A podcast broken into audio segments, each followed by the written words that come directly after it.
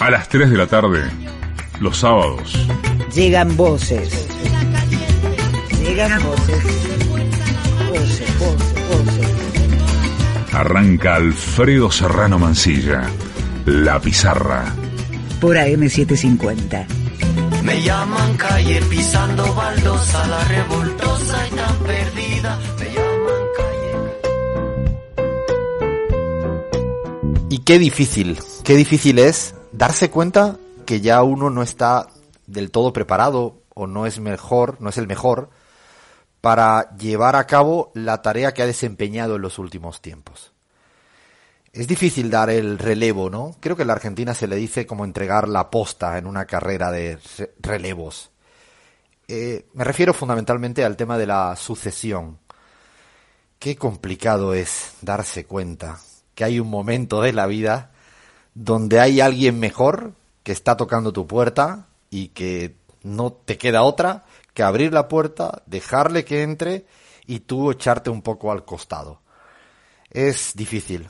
En la política, es difícil en la vida y es difícil hasta en el fútbol. No quiero ni pensar lo que ayer pasó con el Barcelona si hubiera dejado pasar no a la generación siguiente hacía dos, tres años y ayer nos barrió el Bayern de Múnich. Ocho a dos nos dieron creo que en parte porque no supimos a tiempo, no supimos a tiempo darnos cuenta que es importante darle el relevo a los que vienen.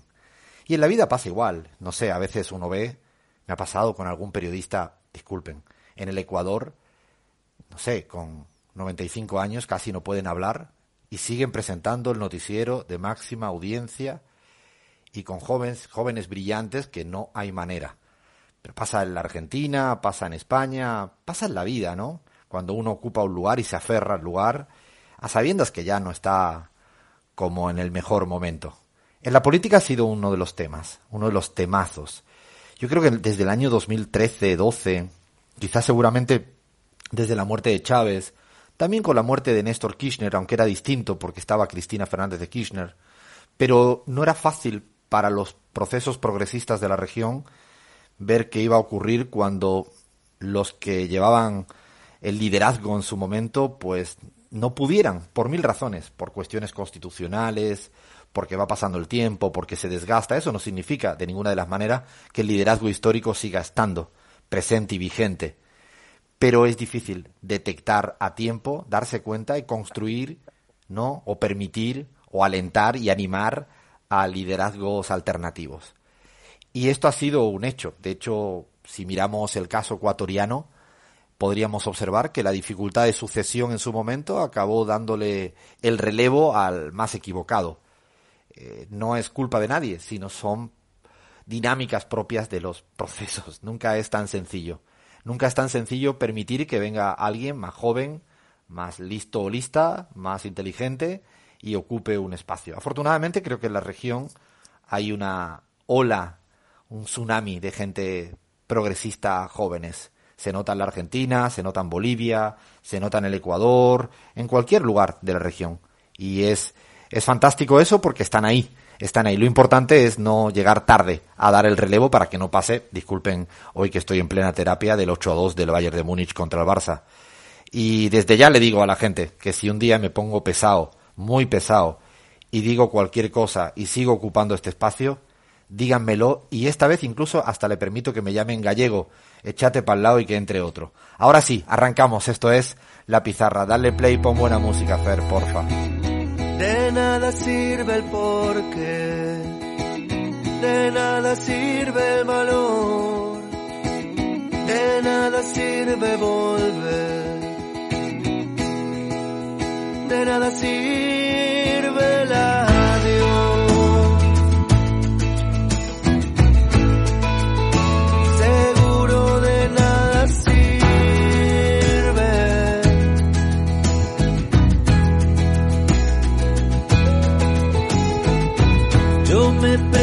hasta cuándo te querré como hasta hoy. Vos me enseñaste llorando que de nada sirve a Dios.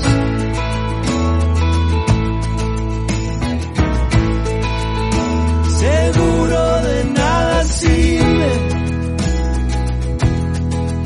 mi amor. siempre caerme a pedazos, pero acá siempre estás vos.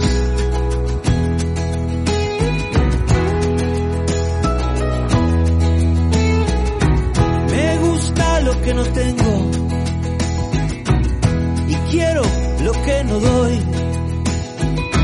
No me comprendo a mí mismo. No es entregarte la vida, tampoco vivir sin vos.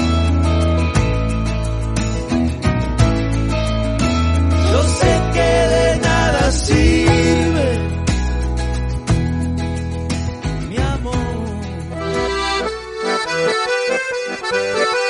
Hola, hola, hola. ¿Cómo no? ¿Cómo no? Iba a empezar en la editorial haciéndole un guiño. ¿Y qué guiño?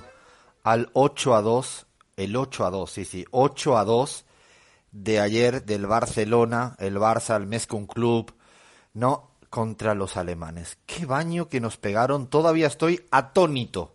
Atónito y he tomado la opción, se lo quiero decir a toda la gente que nos escucha aquí en AM750 en la Argentina, en Radio Pichincha Universal en el Ecuador, en AM en la última hora en España, de que voy a dedicarme a otro deporte, le voy a tomar la palabra a Leandro Álvarez y me voy a poner que nunca lo he visto porque no sé ni manejar, me voy a poner a ver automovilismo, me voy a poner a ver motos, me tengo que entender lo que es un pistón, un... Pues no entiendo, no entiendo nada, no, no entiendo absolutamente nada del automovilismo, pero dejo, abandono el fútbol en los próximos tiempos. Esto es como después de una borrachera, siempre por la mañana uno se levanta diciendo, no bebo ni una gota más de alcohol, ¿no? Te la cabeza, estás en el peor momento de, no, no, y ahí haces, siempre haces esa mención, pues estoy en las mismas qué resaca que tengo en lo alto, qué chuchaqui, qué chaki,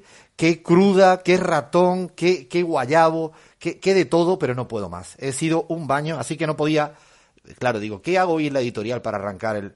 Bueno, vamos a hablar de los relevos y, así de, de, de, de dejar que otros entren en clave política para disimular en el fondo He hablado con mi psicóloga esta mañana a primera hora y dice, eh, vomítalo cuando puedas en la radio, que te va a hacer bien para ver si supera, cicatriza lo del Barça. Así que disculpen, pero hoy no voy a poder dejar de estar haciendo permanentemente guiño y espero que me ayuden mis compas que tengo al otro lado de la radio. En algún lugar del mundo los tengo por ahí repartidos. Estamos, vamos, voy a empezar por el que más me preocupa hoy, que es Leandro Álvarez, porque él siempre me trae cositas ahí en fútbol y política. Espero que me haya traído algo lindo. Bueno, primero, ¿estás por ahí? ¿Dónde estás, compañero? ¿Cómo va todo? Muy buenas tardes, Alfredo, y a toda nuestra querida audiencia. Eh, no podía dejar de comentar, Alfredo, que claro, vos al ser hincha de un club grande, acostumbrado a ganar, eh, como duelen mucho más a veces las, estas derrotas tan categóricas, porque por ejemplo yo soy hincha de Nueva Chicago, estoy acostumbrado al sufrimiento. 8 a 2, Leandro, 8 a 2, Leandro. Exacto, viste, es, es, es, muy feo lo que se siente y uno sale, bueno, a mí yo cuando iba a la cancha, sale, sale de la cancha y dices, bueno, la última vez, ya está, no, no, no, me dedico a otra cosa. Y no, uno después siempre vuelve a creer y es, es terrible, es, es, es una angustia permanente esto de, de, ser hincha tan fanático de un club de fútbol porque por más que decís, bueno, voy a voy a dedicarme al tenis, a la Fórmula 1, al automovilismo, a la Fórmula 1. Desde mañana me tienes que mandar cosas para yo leer de Fórmula 1. No quiero más de fútbol, Leandro, no puede ser. No puede ser, no puede ser, es un golpe durísimo, Lean, no puede ser esto, de verdad, no, no, no, no. Abandono y me hago del Cádiz. La próxima temporada del Cádiz, que está en primera división. Claro, lo, bueno de ser de un club chico es que quizás no competís por cosas tan grandes y de repente, bueno, no, no, no pasan estas cosas, ¿no? Pero la verdad sí, que, que, qué día para el olvido y qué cosa, que, qué problema que tiene Messi con los alemanes, la verdad que hay que decirle, en, en 2010 lo golearon, en 2014 Ay, no había pensado en eso, no había pensado en eso. ¿Será que es un gafe? ¿Es un gafe, un? Sí, no, no, no es, terrible. Y, en, y, en, los tres partidos estos, el del 2010 la goleada en el Mundial de Sudáfrica, en 2014 la final eh, del Mundial de Brasil y ahora en 2018 hay una cara que se repite, que es eh, Müller, este jugador maldito, siempre festejando y metiendo goles contra Messi. Es terrible. Leandro, por favor, no, no menciones ciertos nombres. Hoy cualquier recuerdo a Alemania hoy es, es de mala onda es de mala onda. A ver, no me traerás un jugador alemán en fútbol y política en el día de hoy. no te traigo un jugador alemán, Alfredo, pero te traigo a alguien que no te va a caer tan bien, que, pero por lo menos vas a poder eh, desquitarte un poco, ¿no? Porque estamos hablando de el jugador, eh, el exjugador portugués Luis Figo, eh, quien... No, no, Leandro, Leandro, por favor, ¿cómo me puedes hacer esto en el día después? Me traes al gran traidor, a Luis Figo, el gran traidor, el que se fue del Barça al Real Madrid, pero me estáis dando el sábado, pero que yo que tenía con una buena onda la canción, súper buena onda no, no sé, el día está hermoso. ¿Cómo puedes tratar a Luis Figo? ¿Pero qué hacéis ustedes? Ganas de... No, ya vale, por favor. Vamos a hablar de una historia de traiciones, de decepciones y también de mucha, mucha opinión política que tiene en los últimos tiempos este exjugador tan brillante y tan polémico al mismo tiempo. O sea, encima, encima del traidor Figo también se posicionan claves políticas y ya me imagino que no es del Che Guevara, no es del Che Guevara, así que bueno. bueno, está bien, bueno, estoy ya estoy listo aquí, estoy listo para que me la piden hoy. Pueden hacer lo que quieran, chicas y chicos, hoy estoy dispuesto a recibir. Ahora voy a seguir saludando al equipo, no sé qué me van a traer el resto de material, espero que no me hagan más guiños al mundo del fútbol. Sigo saludando a la gente acá en la Argentina, por otro lado, de algún barrio porteño, que cualquiera sabe dónde está, está nuestra queridísima Bahía Luna. ¿Cómo estás, compañera? ¿Cómo va todo? Buenas tardes, Alfredo. Buenas tardes, compañeros. Bueno, muy bien, acá hoy vamos a hablar un poco de las redes y política, haciendo un repaso de las principales noticias de América Latina. Tenemos buenas y malas noticias, así que estaremos con eso. Espero, vaya, que empecemos, te lo pido, por favor, cuando ahora comentemos redes, ve buscando una entrada suave. No, hoy no estoy como para muchos grandes sobresaltos. Te pido, por favor, ve pensando en cómo le entramos al tema de buena onda. Por favor, te lo suplico ya esto. Lo vamos a tener en cuenta. te, prometo, sí. yo creo que hoy se han puesto en complot. Lo que se puede dar cuenta la audiencia es que estoy convencido que tienen un chat paralelo, Bahía, Leandro y a quien voy a presentar, porque dicen hoy le vamos a, hoy le vamos a dar el día a Alfredo. Luis Figo, espero en la red, estoy expectante, expectante. Bueno, vamos a saludar que a, a nuestro, a nuestro guayaquileño ecuatoriano en Salamanca, no puede faltar. ¿Cómo vas, compañero Abraham Verduga? ¿Cómo estás? Alfredo, un fuerte abrazo y para todo el equipo, otro muy, muy grande. Compa, yo ayer deslicé sin querer, te lo voy a hacer, te voy a decir sincero, una bola 8 en el chat de Telegram. Se me fue sin querer, no he querido esto, esto... esta resaca. Jefe, eh, eh, Fer, le, digo al responsable de sonido, a Fer y a Julieta, que le pongan un mute cada vez que alguien intente tener una así, una suerte de navajazo, porque lo siento como navajazos. Yo por eso soy del Barça, pero de, Ecuador, compa. El Barcelona de España. Te invito a que te intereses un poco por el, ídolo ecuatoriano, el equipo de la mitad más uno. Pero bueno, vamos en todo caso a tratar de ayudar a Alfredo en su terapia de hoy y le ofrezco un segmento bastante, bastante bueno. Vamos a hablar, compas, América Latina, lo cual también puede ser un poco frustrante, porque en este caso, en una situación de, contexto, de, confinamiento, quiero decir, tampoco que podamos ir a la calle con tanta facilidad. Pero bueno, siempre es bueno recordar, ¿no? Esos chiringuitos que nos, nos gustan tanto a los latinoamericanos, la comida callejera. ¿De qué van las comidas, los principales platos callejeros de América Latina? ¿Qué les parece? A mí me dan ganas, incluso a pesar de haber terminado de comer, pero me dan ganas porque a mí la comida callejera tengo que reconocer que es una gran debilidad. Y no sé, no sé lo que ha preparado el material, eh, ahí Abraham con el equipo, pero yo tengo ahí una, una comida callejera preferida del Salvador. No sé si lo has recogido ahí en tu... ¿Sí? sí, es una... Bueno, lo dejamos para después. De México, pero bueno, ya comentamos El sabor también, qué interesante. Sí, me, encanta, hay mucho, me gusta mucho la comida callejera. Tenemos un programón, porque tenemos... En esta primer, eh, primera hora vamos a hacer el análisis, como siempre, de los medios, de las redes. Ya ha dicho Lean que vamos a hablar de fútbol y política con Luis Figo, un jugador muy conocido, muy importante en el mundo, el portugués. Y en la segunda hora tenemos comidas callejeras y habrá un ratito de, ahora que está todo el mundo hablando de esto, de las actrices y los actores en la Argentina en términos de posiciones políticas. ¿Qué piensan? Hay un conjunto, han hecho un trabajo magnífico de ver qué opinan ah, de un lugar, de otro lugar. Vamos a verlo, vamos a analizarlo con un poco de lupa. Y, y, no sé si vamos a decir el nombre, pero tenemos, yo diría que al personaje de la semana en cada loco con su tema. Lo dejo ahí en el, en el personaje de la, de la semana en cada loco con su tema. Muy conocido. Es el mexicano de los más conocidos hoy en día en el mundo mundial. No voy a decir absolutamente nada más. Lo único que digo es que no es pobre. No es pobre. No le falta plata. algún alguito más de 100 o 200 pesos mexicanos debe llevar en su tarjeta en sus tarjetas de crédito. Así que lo dejo así, lo dejo con interrogantes para la segunda hora del programa. Todo listo, menú servido, incluso con comidas callejeras al gusto. Todo preparado, arrancamos, esto es La Pizarra. Estamos en La Pizarra. Alfredo Serrano Mancilla en AM750. Y vamos al quilombo. No, no porque vayamos a debatir nada, pero esta semana ha sido otro quilombo. No lo voy a decir en... He estado a punto de decirlo en el español de España y iba a generar mucha suspicacia. Lo voy a decir, ¿no? Abraham yo creo que sabe el de la palabra. Es el quilombo, es qué follón hemos tenido en esta semana. Porque se dice así, qué lío, qué casino, como dicen los italianos.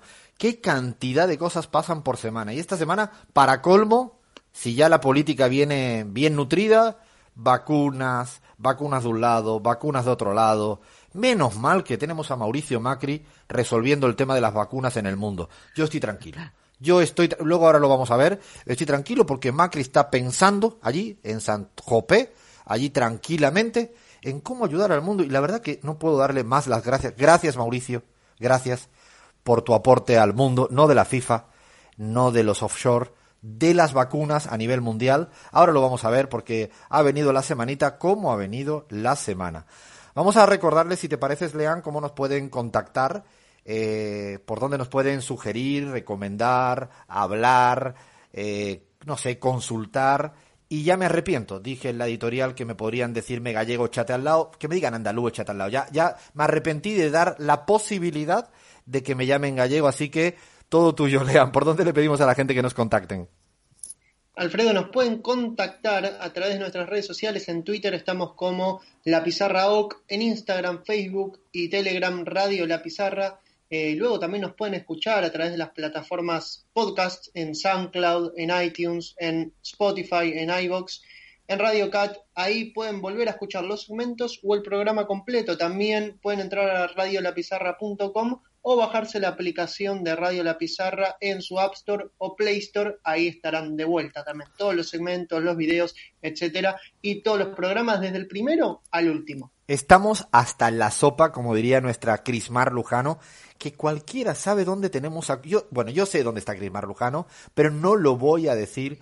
Le damos a ella cuando vuelva por estas tierras de llamadas La Pizarra, nos dirá por dónde anda. Le damos un, un fuerte beso allá donde esté merecidas vacaciones y que esté disfrutando, esperemos que esté, pero estamos hasta la sopa, porque ella dice estamos hasta la, y estamos hasta la sopa por todas las redes. Arrancamos ahora con el repaso a las redes y a los enredos que ha tenido en América Latina y en el mundo mundial. Bahía, por favor, como dicen los ecuatorianos, no seas malita, pórtate bien conmigo. Bueno, Alfredo, eh, lamento decirte que vamos a empezar por Colombia y con Álvaro Uribe. ¿Pero qué es Álvaro Uribe se recuperó, bueno, pero esto mejora, ¿eh? Ojo, guarda. Eh, informó antes de ayer que se recuperó de coronavirus y también se lo vio en una foto bastante demacrado, sin sus característicos anteojos, y dijo... Hoy fui reseñado como preso 1087-985 por confrontar testimonios en mi contra comprados por FARC su nueva generación y sus aliados. Sin pruebas, solo inferencias. Me interceptaron ilegalmente, impidieron abogados contrainterrogar a su principal testigo. Pido transparencia. Eh, ¿Cómo dice cuando un ciego habla de, de, lo que ve? Cuando no, porque es como escuchar o leer, mejor dicho, Álvaro Uribe hablar de pedir transparencia y es curioso lo de los eufemismos. Muchas veces lo hemos dicho en, nuestro espacio, la pizarra es lo de confrontar testimonios. ¿Cómo se llama esto? Confrontar testimonios significa manipular testimonios, perseguir a... Bueno, ya sabemos quién es Álvaro Uribe y salvo sus amiguitos y amiguitas que le saludan, a mí este número de preso, la verdad que no es, no me hago tatuajes, pero me lo podría hacer. ¿Qué dices, Vaya?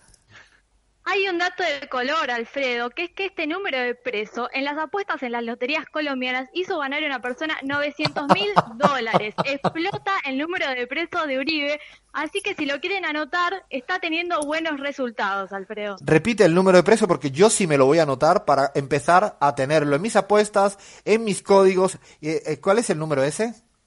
Es 1087-98-5. Yo les recomendaría que le jueguen al número porque está teniendo realmente buenos resultados.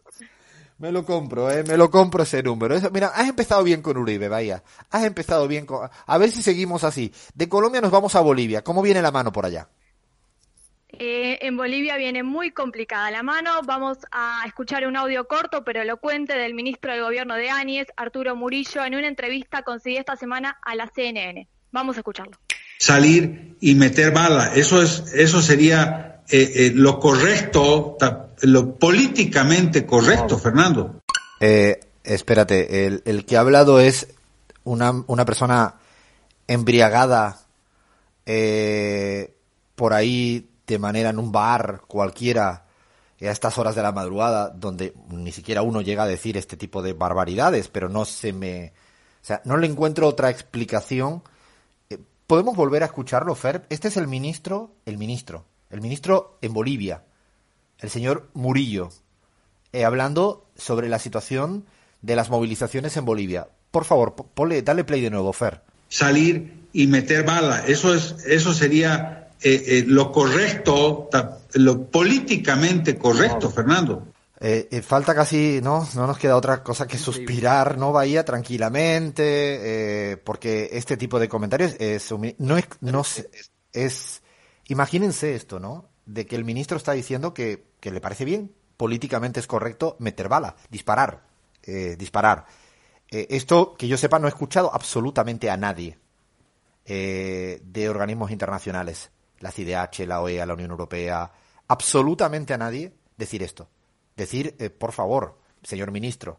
No, ya no digo otra cosa, señor ministro, pero ¿cómo puede usted decir esto? Es gravísimo porque lo explicita sin disimulo. ¿Ibas a decir algo, no lean? Eh, Alfredo, esto me hace acordar muchísimo a cuando la ex ministra de Seguridad y actual presidenta del PRO en Argentina, Patricia Bullrich, dijo así como quien no quiere la cosa, que el que quiere andar armado, que ande armado. Digo, es, eh, es un patrón que se repite en la derecha latinoamericana. absolutamente preocupante para la salud democrática, no para la para vivir en sociedad. Yo creo que si, si un ministro o una ministra en su momento eh, justifica, no, es que casi lo pide, que está bien, eh, estamos eh, en un momento muy complicado. De Bolivia tenemos algo más, ¿no, Bahía? Sí, después de este preocupante audio de este funcionario público, eh, tenemos un tuit de Luis Arce, candidato a presidente de Bolivia por el MAS, que dice, exhortamos a los orga- organismos internacionales a que se pronuncien sobre la persecución política, judicial, militar y policial que lleva adelante el gobierno de facto de Bolivia contra el pueblo, las organizaciones sociales, campesinas, indígenas, obreras y sus dirigentes. Sí, la situación en Bolivia eh, es difícil explicarla en, pocos minutos porque pasan demasiadas cosas por semana y, y además es difícil entenderla desde una lógica ah, del institucionalismo europeo, como a veces creemos que podemos explicar todo. Primero porque el MAS no es un partido político al uso, es un archipiélago de organizaciones sociales. En tanto es así, es complejo un poco entender la, ¿no? la- las formas de actuar. Eh, primera cuestión. Segunda cuestión eh, es que las movilizaciones en Bolivia son parte de la vida política cotidiana. Las organizaciones sociales, incluso afines al MAS, han estado movilizadas durante una década para solicitar a Evo Morales una mejora en términos salariales o una mejora de inversión en tal aspecto uno u otro. Esto lo digo porque a veces es una particularidad. Lo importante, por no dilatar demasiado y otro día podremos hablar más en calma de Bolivia, es que al final la fecha del 18 de octubre parece ser, si eh, la derecha boliviana, avalada por ciertos organismos internacionales, no lo vuelve a cambiar, el 18 de octubre parece que es la elección presidencial en Bolivia. Eh, a Evo Morales, que no se le reconoce mucho de cierta prensa internacional, ha, ha sido el primer garante del 18 de octubre, incluso teniéndose que a veces contradecir a sus propias organizaciones sociales. Dicho de otro modo, ha preferido confrontar a los suyos, no confrontar en un sentido negativo, para intentar garantizar que se den las elecciones el 18 de octubre. Esto seguramente no se va a decir mucho. Hasta está desconcertada parte de la derecha boliviana, porque ¿por qué ha sido Evo Morales el que ha eh, planteado el 18 de octubre? Se aprobó en la Asamblea Legislativa, por lo tanto la fecha del 18 de octubre, Y vamos a ver qué ocurre porque quedan escasamente dos meses para que se dé esta cita electoral presidencial. Ojalá no se cambie más la fecha. Ojalá no se cambie más la fecha. Es el cuarto cambio que se ha hecho. Y además recordamos, un día lo podemos trabajar. En pandemia se han celebrado elecciones en todo el mundo. En República Dominicana avalada por la OEA, en Francia primera y segunda vuelta, en España en el País Vasco y Galicia, hace dos días eh, en Bielorrusia, hace cinco días en algunos departamentos o en algunos estados de los Estados Unidos americanos. Por favor, no vengan con esto porque salud y democracia no deben estar disociadas. Otro día, insisto, ahora que ya se aclare el temporal, ojalá, para que no haya ningún disparo más por parte del gobierno que reprime. No, no lo estamos interpretando, lo ha dicho el ministro Murillo. Ojalá eh, en próximas semanas pues aclararemos un poco más cómo viene la disputa estrictamente electoral, porque han venido tiempos y difíciles en términos políticos y veremos, veremos a ver qué ocurre porque hay que recordar que hay demandas admitidas por la Fiscalía de que Lucho Arce, el candidato presidencial, ha hecho terrorismo y genocidio. Imagínense la locura para intentar proscribir tanto a las siglas como a la propia candidatura. Y de un lugar complicado nos vamos a otro no menos complicado. Ecuador, ¿no vaya? Exactamente, en esta línea de pensamiento y en relación a países de América Latina que están complicados democráticamente, Rafael Correa dice, con todo el poder de la prensa, de la clase política nacional, de los banqueros, de la embajada, quisieran enterrarnos sin entender que somos semilla, no al golpe electoral.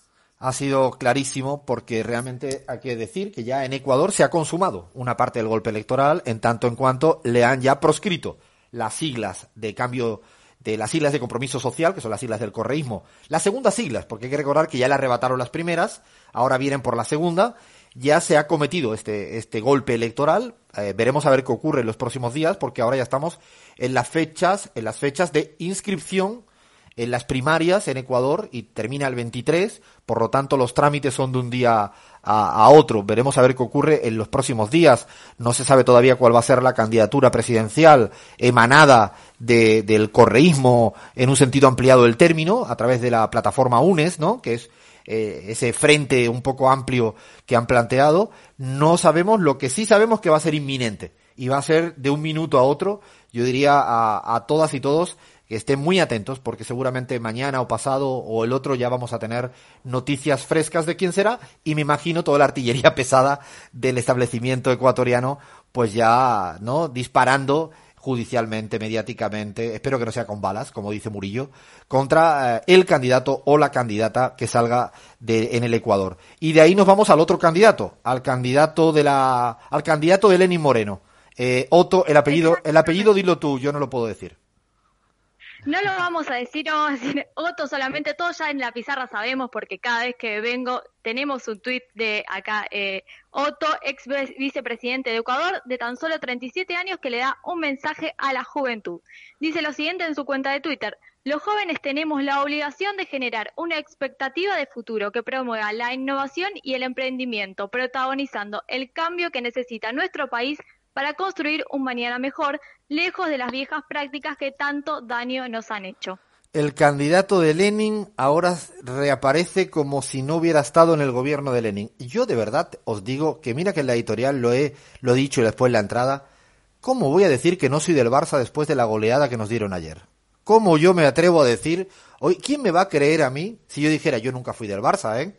Yo del Barça jamás en la vida. Bueno, pues Otto, así tan descarado, el jovencito Otto, se aparece ahora como si no hubiera gobernado, cogobernado con Lenin Moreno en el peor momento de la pandemia, con los muertos, en el peor momento de la corrupción, en el peor momento de la economía. Bueno, así son de descarados y evidentemente con el aplauso, ¿no? de las cámaras empresariales, de la banca, de los grandes medios de comunicación.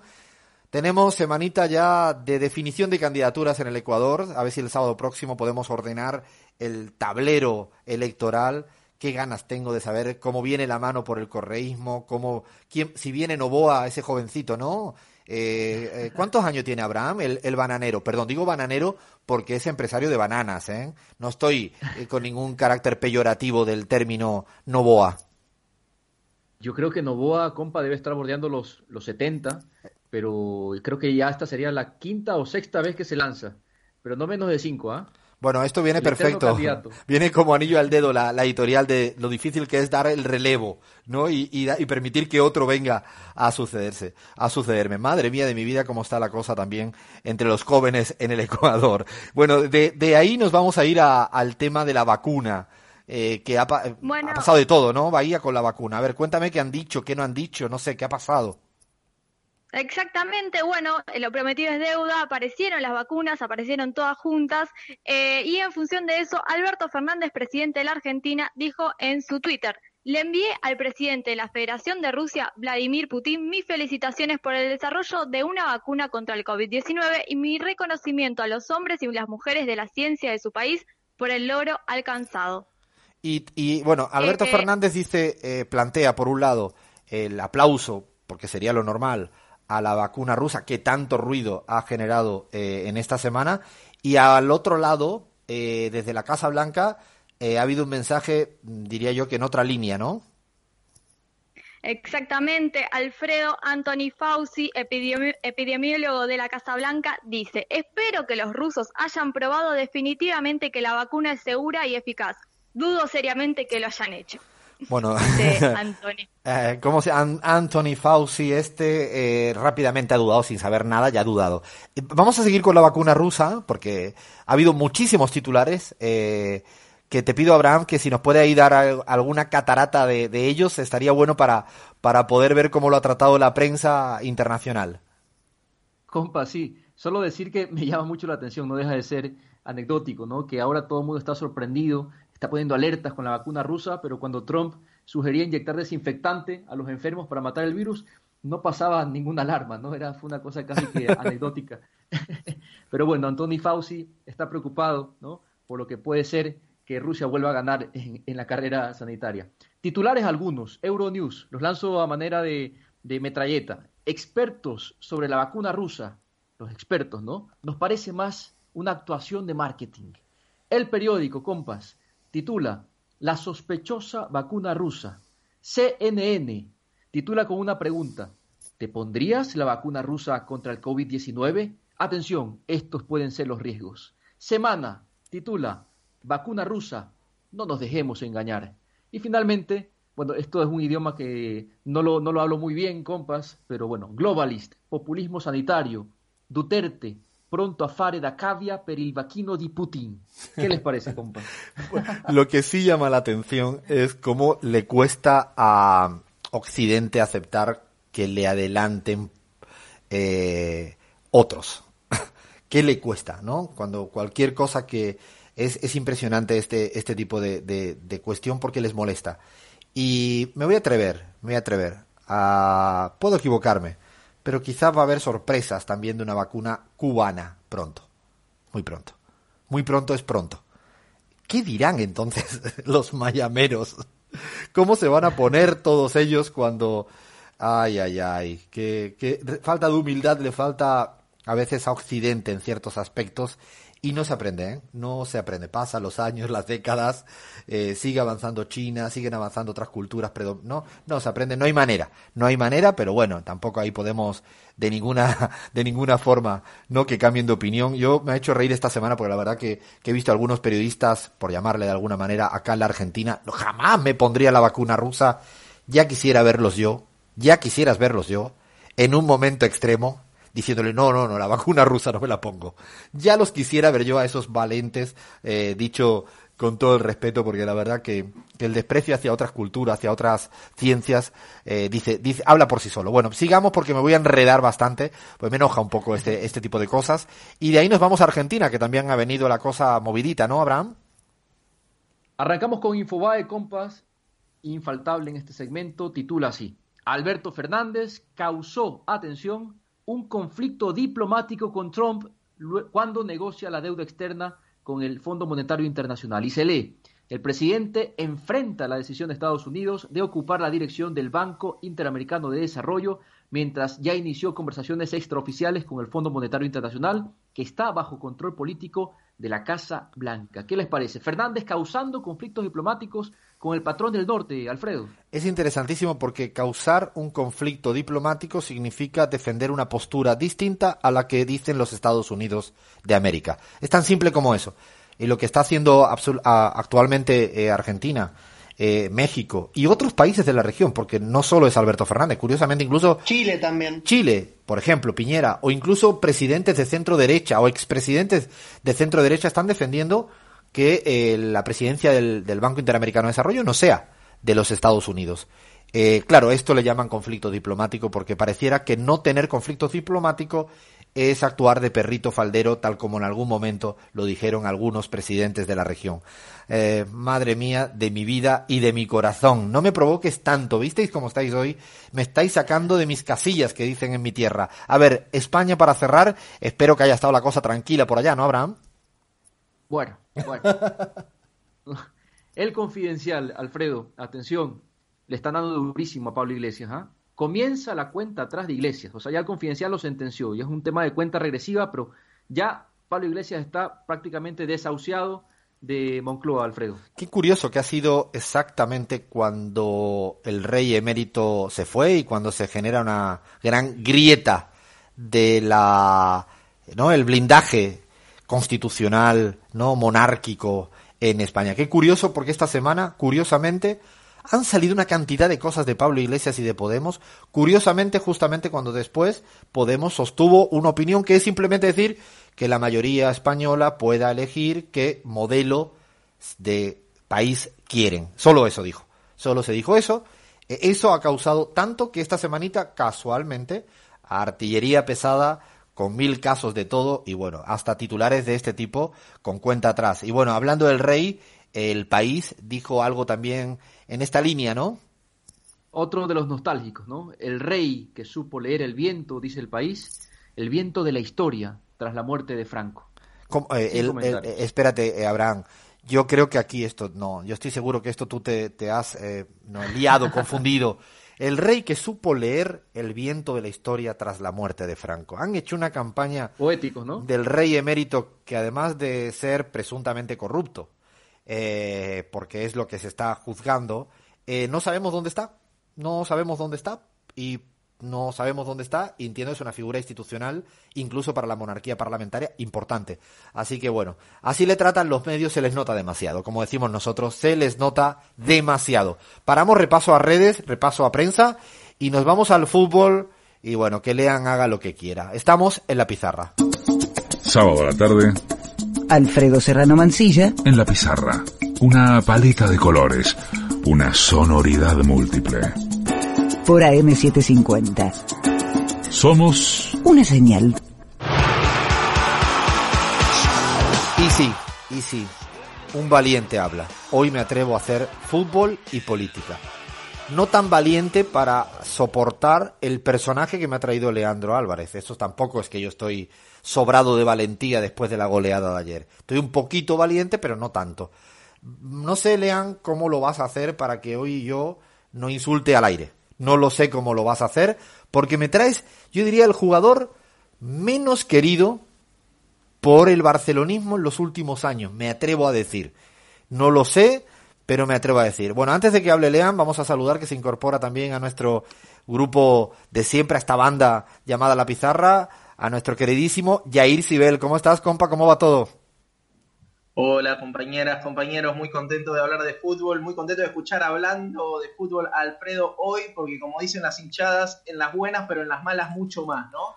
No, no empecemos, eh, Jair. No, eh, por favor, ya sois mayoría acá, me tenéis que arrinconado me tenéis. Bueno, a ver, a ver, lean, todo tuyo, Figo, y puedo ten, tacto y ten mimo, cuídame, por favor.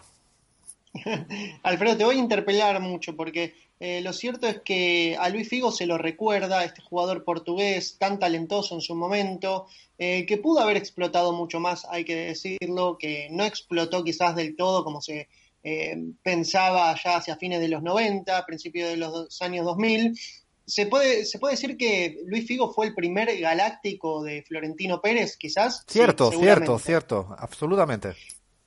Recordemos, a ver, pongamos un poco en contexto, eh, eh, Luis Figo era un jugador muy talentoso que se podría decir que era casi el ídolo de un Barcelona que en ese entonces no estaba tan... Eh, eh, no había un Lionel Messi, bueno, había, había un Luis Figo, era lo que había, ¿no? Bueno, era un gran, un- una persona muy querida por, por Un extremo grada. No- fantástico, un Sí. jugador muy bueno, de un buen regate, ¿no? Un jugador muy incisivo, o sea, un jugador muy bueno. Exactamente. Y que, eh, como hincha del Barcelona, Alfredo, ¿qué fue lo que sentiste cuando de repente viste que eh, la promesa de Florentino Pérez de campaña, porque recordemos, Florentino Pérez se postula para presidente en Real Madrid prometiendo que va a traer a la figura del Barcelona? Nadie le creía, ni siquiera el propio Luis Figo le creía, y de repente eso se volvió realidad. ¿Qué fue lo que sentiste vos, Alfredo, en ese momento? Literal lo que dices, ¿no, Lean? Porque fue una promesa de un nuevo futuro presidente que nadie se la creyó. Y lo peor de todo esto es cuando te arrebatan al mejor jugador en un tiempo del Barça nada bueno, como bien mencionabas, se va al equipo de enfrente, pero lo peor no es eso, sino es que se convierte en un jugador fundamental en el equipo del Real Madrid, porque claro, es que ya fue el triángulo perfecto, la verdad que mucho dolor, mucho dolor, mucho dolor, y no se me olvida cómo no reaccionaba la, la afición del Barça eh, contra Luis Figo cuando luego regresó a la cancha del Camp Nou vestido con la camiseta del Real Madrid. Ni lo quiero recordar, por favor, ¿cómo me haces esto? Bueno, ¿quién no ha visto alguna vez la imagen de la cabeza del cerdo? El chancho que le ahí. lanzaron- que le lanzaron en el, de- de- en el Camp Nou a, Real, Ma- a, a- a Figo vistiendo la, la cabeza del Real Madrid. Es una de las imágenes, de las postales más inolvidables de la historia del fútbol. Pero bueno, ahora vamos a hablar eh, de sus opiniones, de sus recientes opiniones políticas, porque bueno, como bien decíamos, Figo no es una persona cualquiera, es una persona que ha confrontado a las aficiones de, de los dos clubes más grandes de, de- España, estamos hablando del Barcelona y el Real Madrid, y bueno, sus opiniones siempre causan eh, muchísima polémica y recientemente ha criticado muchísimo a la gestión del gobierno de Pedro Sánchez y Podemos con cacerola en mano, Alfredo. Con cacerola en mano. Con cacerola en mano desde su lujosa casa en un lujoso barrio, eh, podemos decirlo también, hay que aclararlo, y a los gritos de gobierno, dimisión, subió eh, videos a Twitter manifestándose, subió eh, palabras muy duras, por ejemplo, esto es una puta ruina, eh, criticando la falta de criterios por los cuales en su momento Madrid no había pasado eh, a la fase 1 recibió muchísimas críticas, pero también muchos apoyos, hay que decirlo. Eh, lo cierto es que adivina qué dice Figo sobre, qué decía Figo en ese entonces sobre España, decía que el gobierno español estaba eh, sometiendo a su población a la cuarentena, al confinamiento más duro.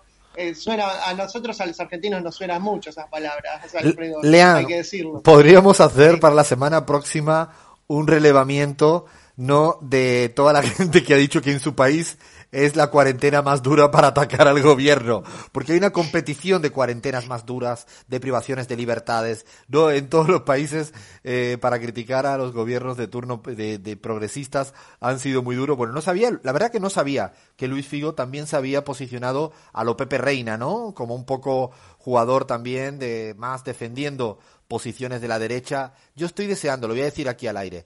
La directora de nuestro diario aliado, La Última Hora, Dina, no voy a decir el apellido porque es tan difícil como el de Otto, Dina Hausmann no sé cómo se dice. No, discúlpame. Dina. ¿Cómo es? ¿Cómo es? Busselham. Busselham, Dina, nuestra queridísima Dina, es muy del Real Madrid. Y me es muy del Real Madrid. Muy del Real Madrid. Día la vamos a tener aquí, a ver si no, no la confrontamos. Estará feliz con lo de Figo. Me la imagino escuchando en este momento la radio con sonrisa. Con, no, por favor, no me traigas a estos personajes. Pero eso sí, muy derechote el, el Luis Figo, ¿eh? No sabía esta. Parece diferente a Cristiano Ronaldo en este sentido. Sí, sin dudas. Déjame eh, contarte una pequeña anécdota. Florentino Pérez hace poco en una entrevista eh, contó que para él sacarle a Figo a los hinchas del Barça fue como arrancarles el corazón. Creo que se fue un poco de la mano con, un poco la mano con la metáfora, pero algo así explica ese sentimiento que, que tuvieron los hinchas del Barcelona que le tiraron una cabeza de cerdo. Eh, también tuvo otras, eh, otros eh, pronunciamientos políticos, como por ejemplo estar en contra de subir eh, impuestos a eh, los tramos más altos de la sociedad, eh, particularmente a la reforma que tiene pensado el gobierno español para llevar a eh, una suba del eh, IRPF a los tramos más altos. Bueno, él eh, está completamente de acuerdo, dice que la suba de impuestos, adivina que Alfredo lleva a más paro y a más pobreza. Qué raro, ¿no? Esto se le llama, Qué raro ricos opinando de esa forma, ¿no? se le llama solidaridad de clase. Esto es la solidaridad de clase. No me, no me apliquen impuestos a mí. Esto sería un poco lo que hace Luis Figo cuando plantea este tipo de cuestiones, que me imagino los salarios que debe manejar eh, este hombre del fútbol, que todavía ha seguido vinculado creo que a la FIFA o no, no sé muy bien si sigue haciendo eh, actividades en torno al mundo del fútbol.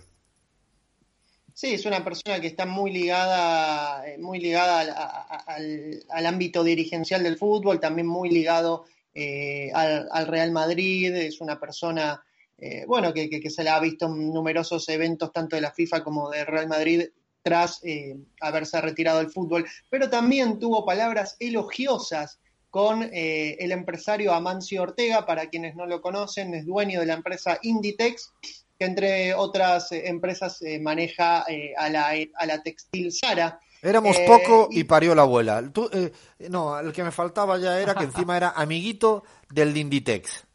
Así es, Alfredo, recordemos que Inditex hace poco cobró 81 millones de euros de dividendos de una empresa instrumental con cero empleados, ¿eh? radicada en Luxemburgo, una investigación que, que salió en el sitio de la última hora.es. Bueno, eh, Luis Figo se, se olvida de eso y se sumó al aplauso a Mancio Ortega, que supuestamente también los trabajadores como un ente... eh, total, ¿no? De, de, Inditex supuestamente habían agradecido todos el apoyo que tuvieron de parte de Amancio Ortega, que los cuida. No creo que todos los trabajadores estén contentos con la administración de Amancio Ortega, porque lo cierto es que en este contexto de crisis también se han cerrado algunas plantas de, eh, Inditex.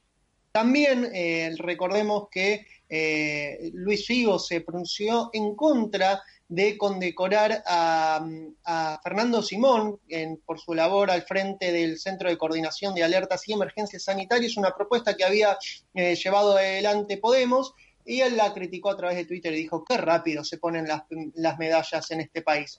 Y por último, Alfredo, tengo una guiña en el postre, porque adivina que Alfredo eh, se mostró también a favor del rey. No, por Es más, favor, no, por favor, por sí, favor, por sí, favor. sí, sí, sí, Alfredo. Es Por favor. increíble, es increíble. último, ¿ah? No, Sí. no. Esa, es- tendencia. esa ¿Qué es- puedo hacer yo esta tarde Alfredo. para resarcir?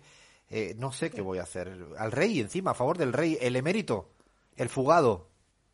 le dio la bienvenida, le dijo, venite, venite acá para Portugal, que aquí no hay coletas, obviamente en referencia a Pablo Iglesias. A través de, Twitter se hizo eco de una noticia del mundo que rezaba, Juan Carlos de Borbón pretende hallar su nuevo refugio fuera de España, en la localidad portuguesa de Cascais, ayudado por una red de amistades lusas. Bueno, quizás una de esas amistades lusas sea Luis Figo, no lo sabemos, lo cierto es que le quiso dar la bienvenida eh, apelando también a que acá no hay eh, coletas, no hay comunismo, no hay Podemos, Figo, etcétera. Figo no se ha dado cuenta, quizá no se ha dado cuenta, ¿eh?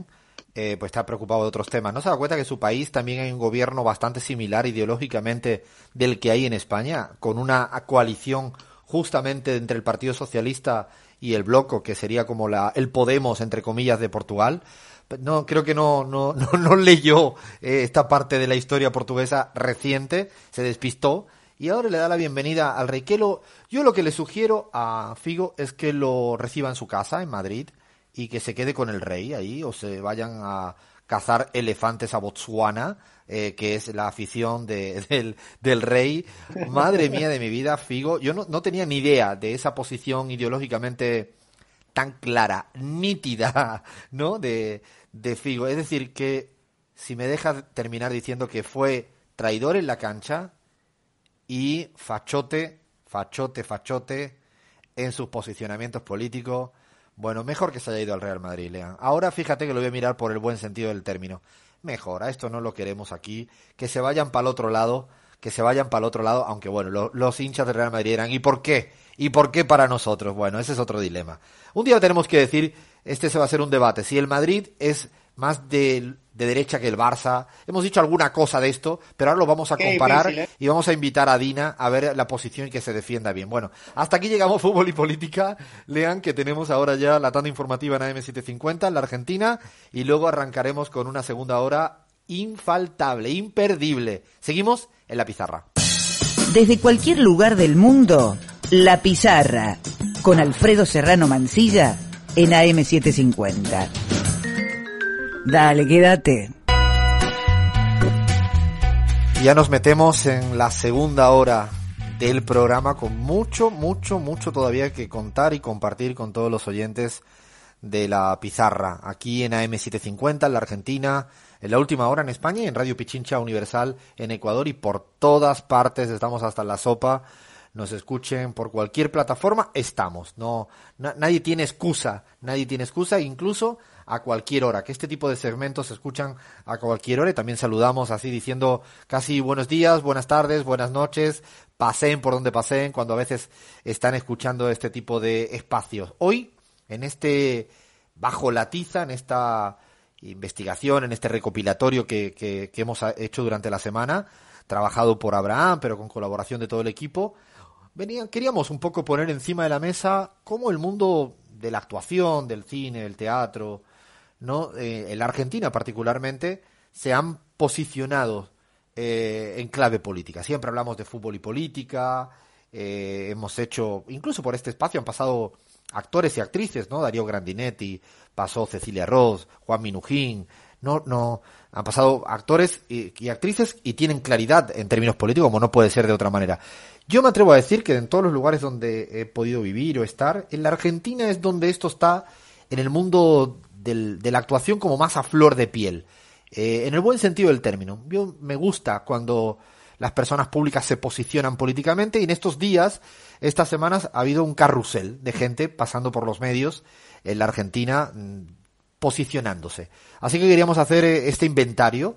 Eh, Abraham ha venido trabajando con muchos de ellos, tenemos incluso audios que certifican aquello que vamos a decir y le pido ahí a Bahía, a Yair, a, a Lean, pues que lo hagamos ahí eh, en orquesta, en, materia sinfónica. Así que todo tuyo, eh, Abraham, para que ver qué, gente nos traes, qué posiciones políticas tienen en la Argentina en el mundo de la actuación. Así es, Alfredo. Vamos a revisar entonces eh, algunos de estos actores, actrices, los más relevantes, los más conocidos a nivel internacional, actores de Argentina, ¿no? Algunos han pasado ya por la pizarra, como precisabas. Eh, yo me quedo, sin duda, con Cecilia Roth, ¿no? Recordemos que en su paso por la pizarra esta actriz que se identificó siempre, sin ningún problema con el progresismo, dejó eh, realmente titulares increíbles, ¿no? muy claras sus convicciones. Recuerdo que sobre los líderes latinoamericanos, cuando le preguntaste a Alfredo a qué líder latinoamericano admira más, ella dijo sin ningún problema a Evo Morales y al Pepe Mujica. ¿no? Eh, recuerdo que Cecilia Rod dijo en esa ocasión, Evo ha hecho un trabajo en Bolivia increíble y Pepe Mujica en Uruguay. Le admiro su frescura y su campechanés. ¿Te acuerdas de esa conversación, Alfredo? Sí, me acuerdo muy bien. Además, yo lo disfruté mucho. Para mí, además, como actriz, Cecilia Arroyo, me atrevo a decir que ha sido siempre lo máximo. Pero lo máximo es lo máximo y uno de los privilegios que tiene uno en la vida a veces, que no me lo imagino ni me lo imaginé, poder tener ese char, esa charla eh, hermosa con, con Cecilia Ross. Y además, porque como tú bien dices, siempre se ha posicionado. De hecho, creo que estuvo presente en, algunos eh, eventos importantes en la Argentina, en primera fila, dando la cara sin ningún tipo de, de dudas, incluso cuando no estaba eh, el kirchnerismo eh, ganando, porque esto siempre es más fácil, eh, subirse al, al, carro cuando va todo bien. Creo que Cecilia Roth en eso ha sido clarísima en sus posiciones políticas en la Argentina y también en España y en América Latina, como tú bien decías, Abraham. Así es, compa. Y bueno, otro de los actores relevantes en el plano internacional que se identifican con el progresismo, porque ahora estamos viendo un poco los actores progresistas que quizá no toman mucho partido en clave electoral, o sea, no, digamos que los kirchneristas ya lo vamos a revisar más adelante, pero un progresista consumado es Rodrigo de la Serna, que se ha convertido en uno de mis actores favoritos. Recuerdo la primera vez que lo vi de la Serna fue en, en Diarios de una motocicleta, ¿no? que era el acompañante del Che, ¿no? esa interpretación que hizo Gael García Bernal. Bueno, les tengo un audio, compas, de Rodrigo de la Serna espectacular. Cuando le preguntan en el trascámaras de la casa de papel, le preguntan, Rodrigo, ¿en qué te gastarías el botín robado del Banco Nacional de España, el Banco Central? Bueno, escuchen lo que dijo. A ver, ¿qué haría? Pagar deudas. Sí, pero las deudas de mi país que contrajo en tres años contrajeron una deuda impagable, entonces... Devolvérselo a América. Sí, Se lo devolveríamos. ¿Sí? O lo devolveríamos. no? Un poquito, repartir más equitativamente la, la torta, ¿no? No estaría mal. Es fantástico cuando una persona pública muy reconocida, ¿no? Eh, dice este tipo de declaraciones porque todo el mundo creo que presupone, eh, de manera equivocada seguramente, que van a responder como Luis Figo. Eh, y no. Y responden en un sentido completamente eh, opuesto. Yo tengo que reconocer que con eh, Rodrigo de la Serna ha sido un actor que me ha ido costando hasta que hoy en día, como tú, pero antes de, lo de la casa de, de papel, sí, realmente es un actorazo. Creo que hizo San Martín, puede ser, en una película argentina. No sé si recuerdo mal o estoy equivocado, pero me parece que hizo algo de eso, ¿no, Lean? Hizo de San Martín con un tono muy español, muy, muy natural. Para mí la, la interpretación de San Martín fue bastante fiel de parte de, de la Serna. Y yo, por lo menos, a Rodrigo lo conocí en Ocupas, eh, que si no la viste, es una miniserie Ah, sí. argentina Mm. de culto dirigida por eh, Caetano. La verdad que recomendadísima. Alfredo, si no la viste, es increíble el papel que hace ahí eh, Rodrigo de la Serna, y que creo que fue como su puntapié, ¿no? La tenía, de hecho, eh, es una serie que eh, me la han recomendado muchas veces, la- la tengo anotada, la tengo lista para ver, pero nunca le, al final nunca le hinqué el diente y ahora que lo vuelves a decir, me gusta, me gusta bastante. ¿Vas a decir algo, eh, Yair, Bahía? El podio de las series argentinas ocupado por Ocupas. Realmente una serie de culto. Así que los que no lo vieron, un jovencísimo Rodrigo de la Serna, excelente serie. Ah, bueno, esta me la anoto. A ver, Bahía, ¿tú también la viste? Por supuesto que la vi, la vi dos veces. Hay que encontrarla en alta, en alta definición, porque se ve más o menos. Pero quería hacer un comentario sobre Cecilia Roth y, y su progresismo. En Argentina también lo que pasa es que actrices argentinas son un colectivo muy fuerte en todo lo que es la despenalización de la interrupción involuntaria de- de- del embarazo y en este sentido no solo en un posicionamiento sino en una militancia concreta de acciones eh, que tienen que ver con, con esta con esta bandera, ¿no? Entonces me parece importante también rescatar eso, no solo como declaraciones y posicionamientos, sino con una militancia concreta de la cual Cecilia Roth forma parte. Interesantísimo porque no sabía, no sabía esa posición así también, que va más allá, ¿no? De, lo partidario, sino son ideas y convicciones y principios y, la verdad que yo creo que por eso Cecilia Ross es también quien es respetada en términos, eh, no solo en el mundo de, la actuación que demostró todo, sino afuera. O sea, ya vamos por dos, Cecilia Ross y Rodrigo de la Serna. ¿Qué más tienes en, el, en, este, en este listado, Abraham? Bueno, hemos arrancado con los progresistas, ¿no? Eh, solo una cosa más, un dato que es eh, lindísimo de la Serna. En una entrevista que le hicieron en la gira de La Casa de Papel, en Brasil le hicieron una entrevista y al final de la entrevista se lo escucha de la Serna decir Lula libre, solo para que tengan una idea de las convicciones políticas desde la Serna. Lo tenemos que tener por acá, compa. compa, lo tenemos que tener por acá Uh, pronto, claro. ¿eh? Desde ya lo vamos a buscar para, para tener un rato de charla con él eh, pronto, ojalá. Lo vamos a buscar, ¿eh? Lo vamos a buscar. Compas, vamos con los kirchneristas. O sea, vamos aterrizando un poco, acotando un poco eh, el paraguas, ¿no? No solo se consideran progresistas, sino que en Argentina hay actores y actrices que no tienen ningún problema en definirse como kirchneristas. Y uno de estos es Leonardo Esbaraglia, otro magnífico actor, muy politizado. Una vez dijo en una entrevista que la política es algo que te atraviesa y está presente todo el tiempo, sin darnos cuenta, hasta nos altera y modifica relaciones muy personales y muy íntimas. Así que Leonardo Esbaraglia no tiene reparos, compas, en mojarse una y otra vez cuando tiene que hablar de su afinidad con el kirchnerismo y tenemos un audio, escuchémoslo. Murió Néstor K, me dijeron, y volví a llorar, pero ahora con una tristeza nueva, tristeza que va más allá de lo que tenemos justo al lado, por razones históricas familiares.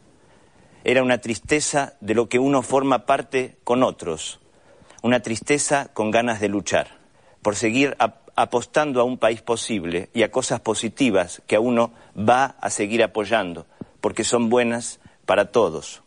Esta mañana acabo de llegar a Buenos Aires, amaneciendo con los millones de personas despidiendo sus restos. La mayoría son jóvenes. Fuerza Cristina, fuerza a los millones. Eh, más claro agua, ¿no? Una posición muy, muy nítida respecto al tema del kirchnerismo. Yo, la verdad que sabía, o por, por muchas declaraciones, que era una persona también de corte clarísimamente progresista, pero no tenía tan claro esto que tú decías, Abraham, de tener una posición en defensa de lo que de lo que ha sido el kirchnerismo en un actor que yo me atrevo a decir que también está en el no sé en el top ten mínimo de no en la Argentina y afuera porque en España de hecho ha hecho tantas películas como, como ha podido hacer en, en la Argentina. Yo tengo con Esbaraglia algo que lo tengo que decir así en voz alta. Yo creo que no he visto una película en la que no esté él. Siempre aparece, siempre está. ¿No? es como que veo una película un rato uno y, y ahí aparece el otro, en la cual no me acuerdo del nombre de la película que me recomendasteis, de la de los cubanos, los eh, Red Avispa. Red Avispa. Sí, sí, sí. De repente estoy viendo. Red Avispa, ¿no? ¿Y quién sale? Es Baragli haciendo de cubano. Es que no está, está por todas partes y es Dolor y fantástico. Gloria o con Almodóvar. Dolor y gloria, es la verdad que es un actorazo. Yo, viste, y, y fue genial.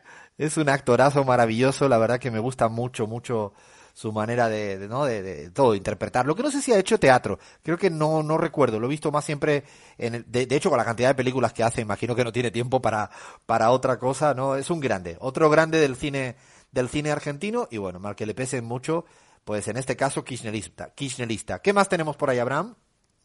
Otro kirchnerista que pasó por la pizarra es este actorazo, Darío Grandinetti, ¿no? Y les propongo, compas, que recordemos eh, solo unas, unas pinceladas de esa entrevista que le hizo Alfredo hace unos meses aquí en Bajar la Guardia. Escuchemos. El neoliberalismo mata, ya se sabe. Yo no creo que vaya a cambiar nada. Yo digo, los, los buenos no se van a convertir en malos, ni los miserables no van a dejar de serlos por la pandemia. El 5% durante años Merkel planteó a las grandes fortunas. Parece que la Merkel debe ser kirchnerista o, o- o chavista. Tengo que decir, Inolvidable, ¿no? ah, sí, muy, muy linda charla también con, con Grandinetti. También quiero confesar que, con la frase que me dijo Grandinetti en ese momento, Darío Grandinetti, la que has, has pasado, de hecho no lo teníamos ni siquiera pactado, de que eh, nada va a cambiar y los que son malos seguirán siendo malos y los que son buenos seguirán siendo buenos, desde que me dijo esa frase, no hay día que casi no la recuerde a medida que va avanzando lo que está provocando la pandemia. Creo es para otro debate. Pero como que al final creímos que la pandemia iba a alterar y la pandemia lo que hace es a veces ratificar o enfatizar actuaciones y sustancias que tenemos adentro. Me quedé muy, muy, muy, porque no era estrictamente pesimista, era más bien eh, este juego de decir no, no le demos más importancia de la que tiene o al final lo que provoca es eso, ¿no? Radicalizar posiciones en un lugar. A mí me quedó muy, muy, muy así grabado eh, esa declaración de, de Grandinetti eh, y muchas otras que, que dijo que la verdad que fue fantástica charla con, con Darío Grandinetti. Tengo pendiente ver su última película, la de la isla gallega que se pierde, me contó y la verdad que eh, la tengo ahí pendiente y quiero verla, quiero verla cuanto antes porque me gusta también mucho. Es un actor que no puedo, o sea, no puedo, ¿cómo es? Al otro lado a ¿cómo es? Al otro lado del, no, ¿cómo es? Al otro lado del corazón, no, ¿cómo es la, la película Se me mítica? va, se- ¿Cuál es? Sí, sí, sí. eh, Ayúdenme los, los y las argentinas. Eh, la- la- las películas míticas de Grandinetti en la etapa inicial, El silencio del corazón, ¿puede ser? ¿Se llama así? Eh, la, la película. El no. lado oscuro del corazón. Eso es, el, El lado, oscuro del corazón. Ay, no me salía, no me salía. Eso es... De- ¿Cómo? del director Subiela. De Subiela, el grande Subiela. Bueno, puede ser que sean muy jóvenes estas chicas y chicos me estén mirando con cara. Pero esta, no, vean cine bueno, este, este es muy bueno. Bueno, ¿qué más tenemos por ahí, Abraham? Compa, vamos avanzando entonces con los centristas, digamos. Tenemos un representante de estos que no se casan ni con Dios ni con el qué diablo. aburridos, Abraham. Que estos me ponen nervioso. Yo prefiero a un facho facho que diga lo que piensa, que no esto que ni chicha ni limona, que ni para acá, que ni para allá, que no, como dice Krugman, no los fanáticos centristas. Estos me ponen nervioso porque creo que no dicen realmente lo que piensan.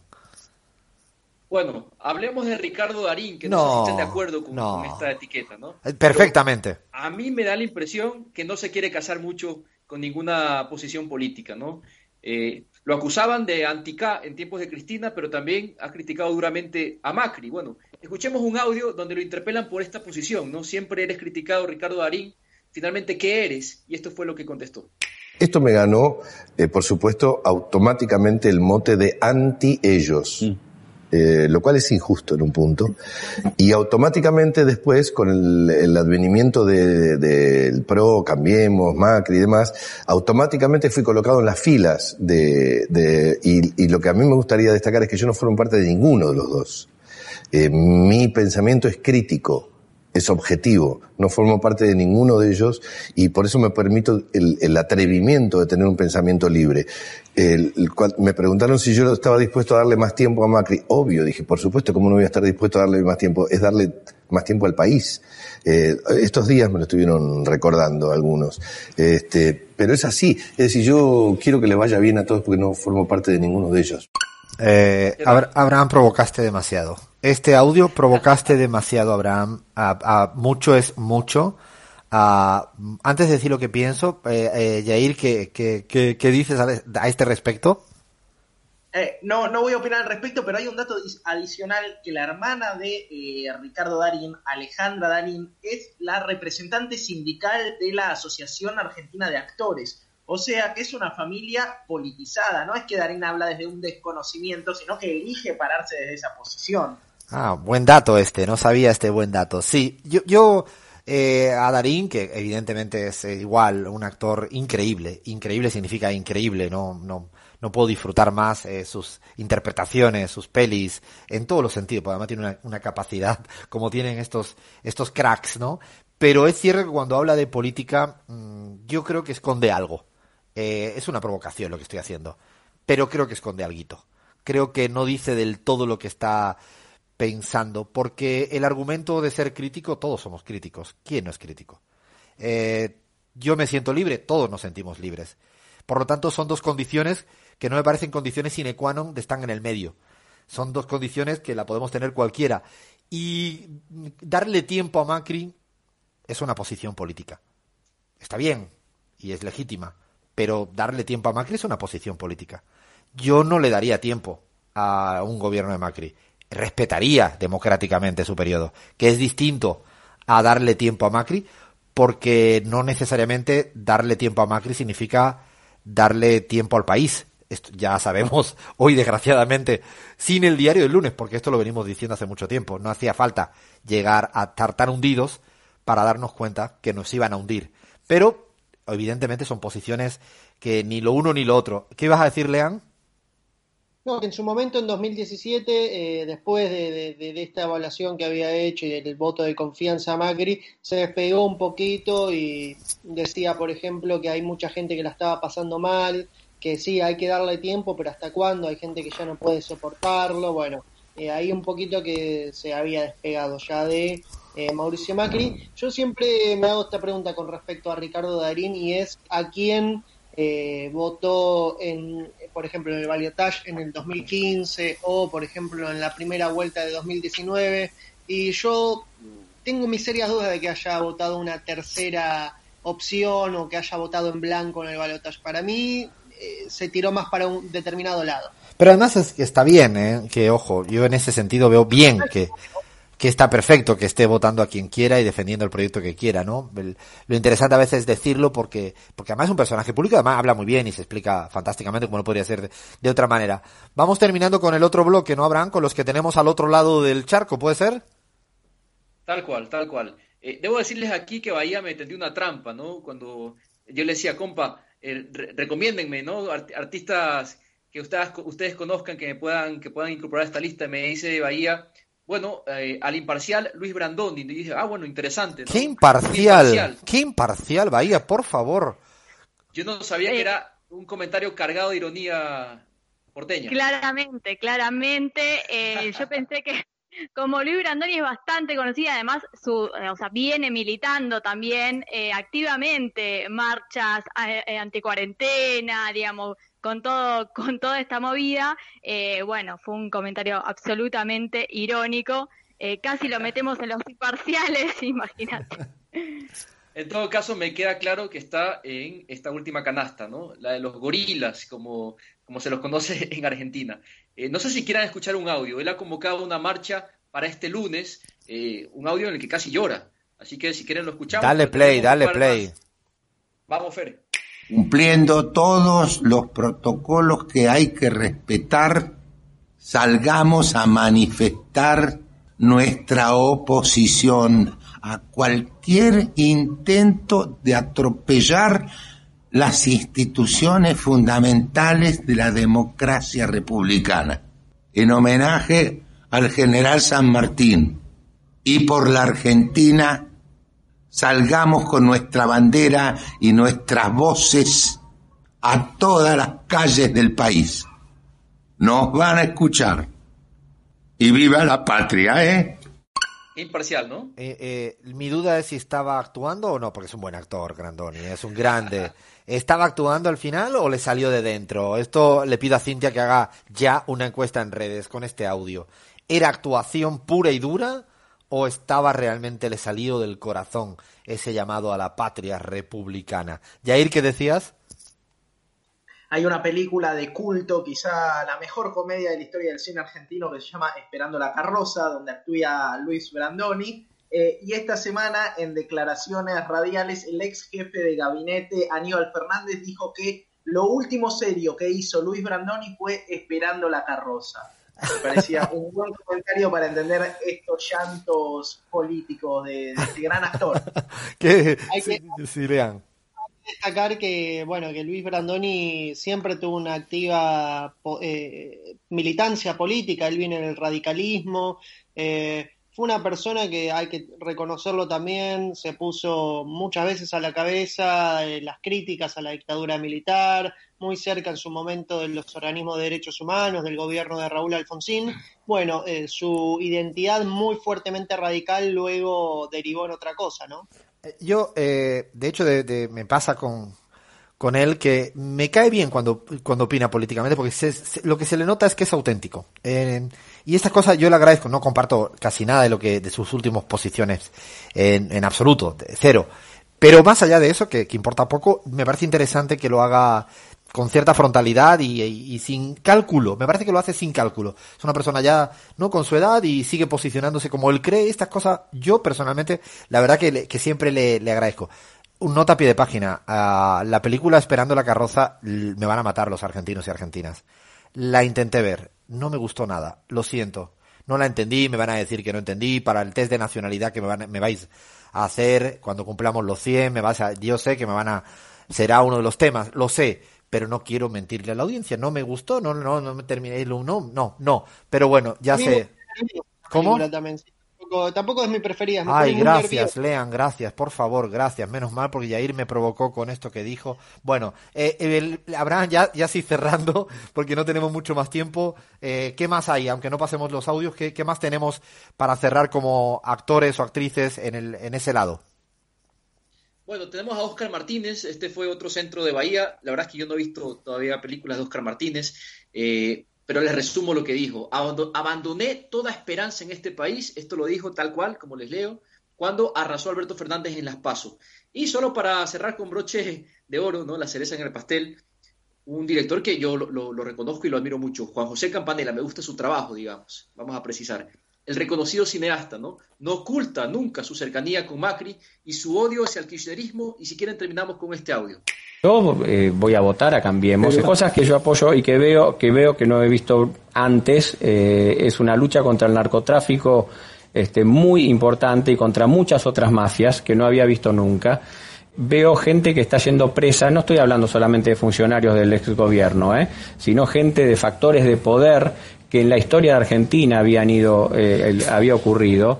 La verdad que también veo una libertad de expresión por parte del gobierno. Me encantó eso de la libertad de expresión del gobierno, ¿no? Sí, no, lo de Campanella, eh, como tú bien dices, es un director maravilloso, maravilloso, maravilloso del cine argentino. Yo de, de igual le rescato mucho a muchas de sus películas, casi todas. Eh, pero posicionándose en términos ideológicos, eh, yo le siento un toque de rencor, que a veces lo diferencio entre las posiciones ideológicas.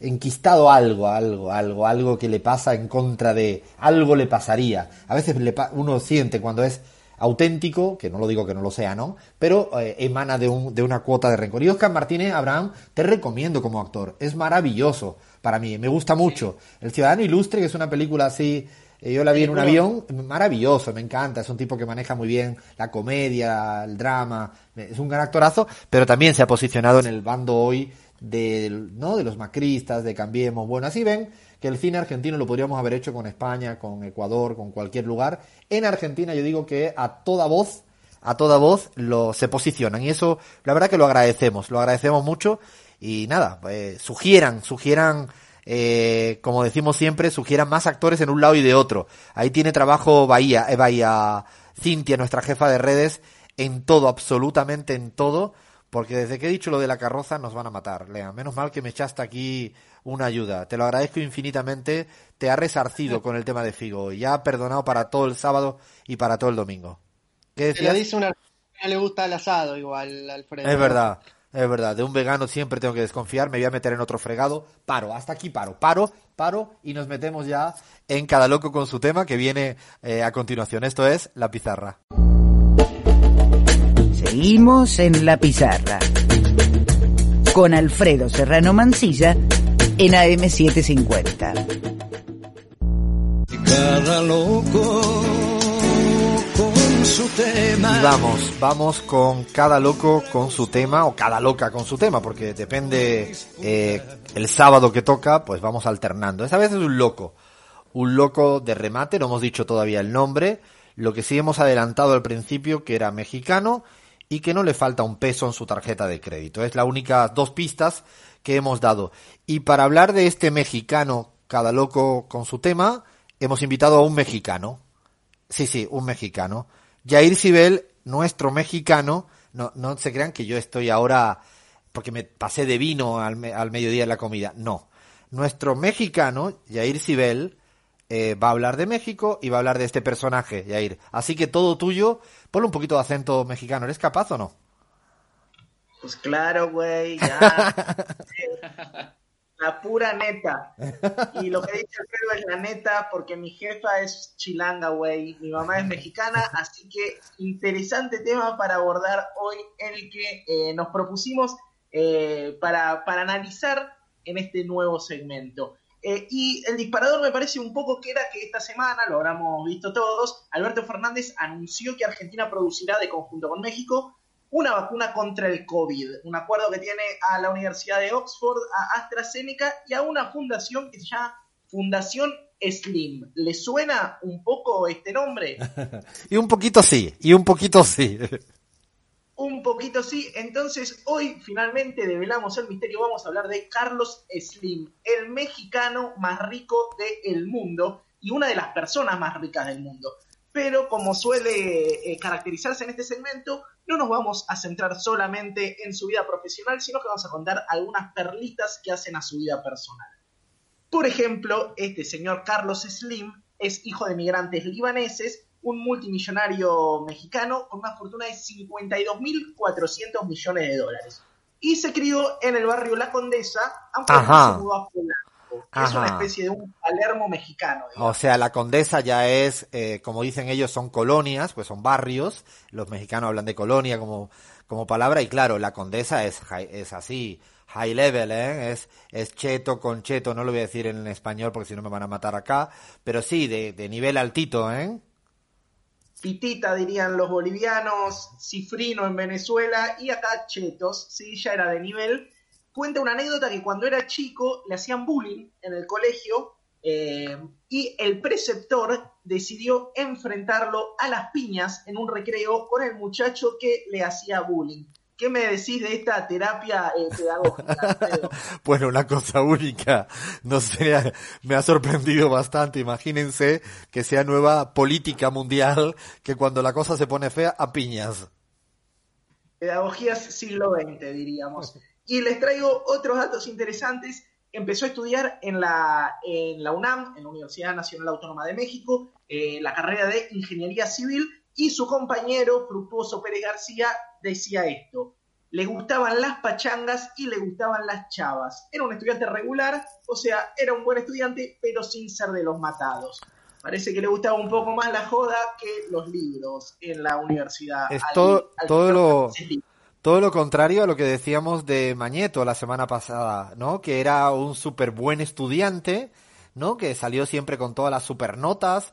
Y digo, qué contraste, ¿no? Dos personas que hicieron mucha plata, lo digo en ese, en ese término, incluso con el mundo de los medios de comunicación, donde Slim también está metido hasta arriba, pero esta vez no era buen estudiante en términos así de, de universidad en la UNAM. No pasó, ah, ¿no? Como con honores. Era regular, eh, terminó su carrera, pero parece que claramente era muy bueno para los negocios. Carlos Slim empieza a amasar su fortuna, eh, primero con bienes raíces, comprando propiedades, pero se empieza a hacer rico realmente en los 80, cuando empieza a comprar empresas en crisis. Y el, uno de los golazos que pega es que compra acciones de la compañía Mac antes del lanzamiento de las computadoras iMac. Yo lo pensaba, era como invertir en una fábrica de barbijos en 2019, digamos. La viste. La vio antes que nadie, digamos. Absolutamente, ¿no? La vio. La vio, pero así, a la primerita, ¿no? Y con esa la pegó y empezó a formar uno de sus, eh, una de sus empresas en un holding gigante que hoy, si quieren, les cuento todo lo que engloba. Algo decía Alfredo, eh, Carlos Slim tiene el 6% del New York Times, es el tercer, eh, el, el, tercer accionista más grande del medio, tiene la compañía de telecomunicaciones American Mobile, tiene acciones en cigarrillos, en cadenas de restaurantes, en papeleras, en aseguradoras, en mineras, en fábricas de neumáticos y obviamente también en el fútbol, porque Carlos Slim durante algún momento eh, fue dueño del el Real Oviedo de España, del Pachuca y del León, que es el club del cual él mismo es hincha. Ah, estuvo, yo sabía que en el Oviedo habían venido unos empresarios mexicanos de fútbol, pero no sabía que eran de Carlos Slim y tampoco que era del, del Pachuca, que es un equipo importante en México, mm, quizá menos conocido que, no sé, la, la, Guadalajara o que las Chivas de Guadalajara o los Pumas de la UNAM, ¿no? O, o el equipo de Cuauhtémoc, ¿cómo se llama? El equipo América, ¿no? Que es el Real Madrid allá. Sí, exactamente.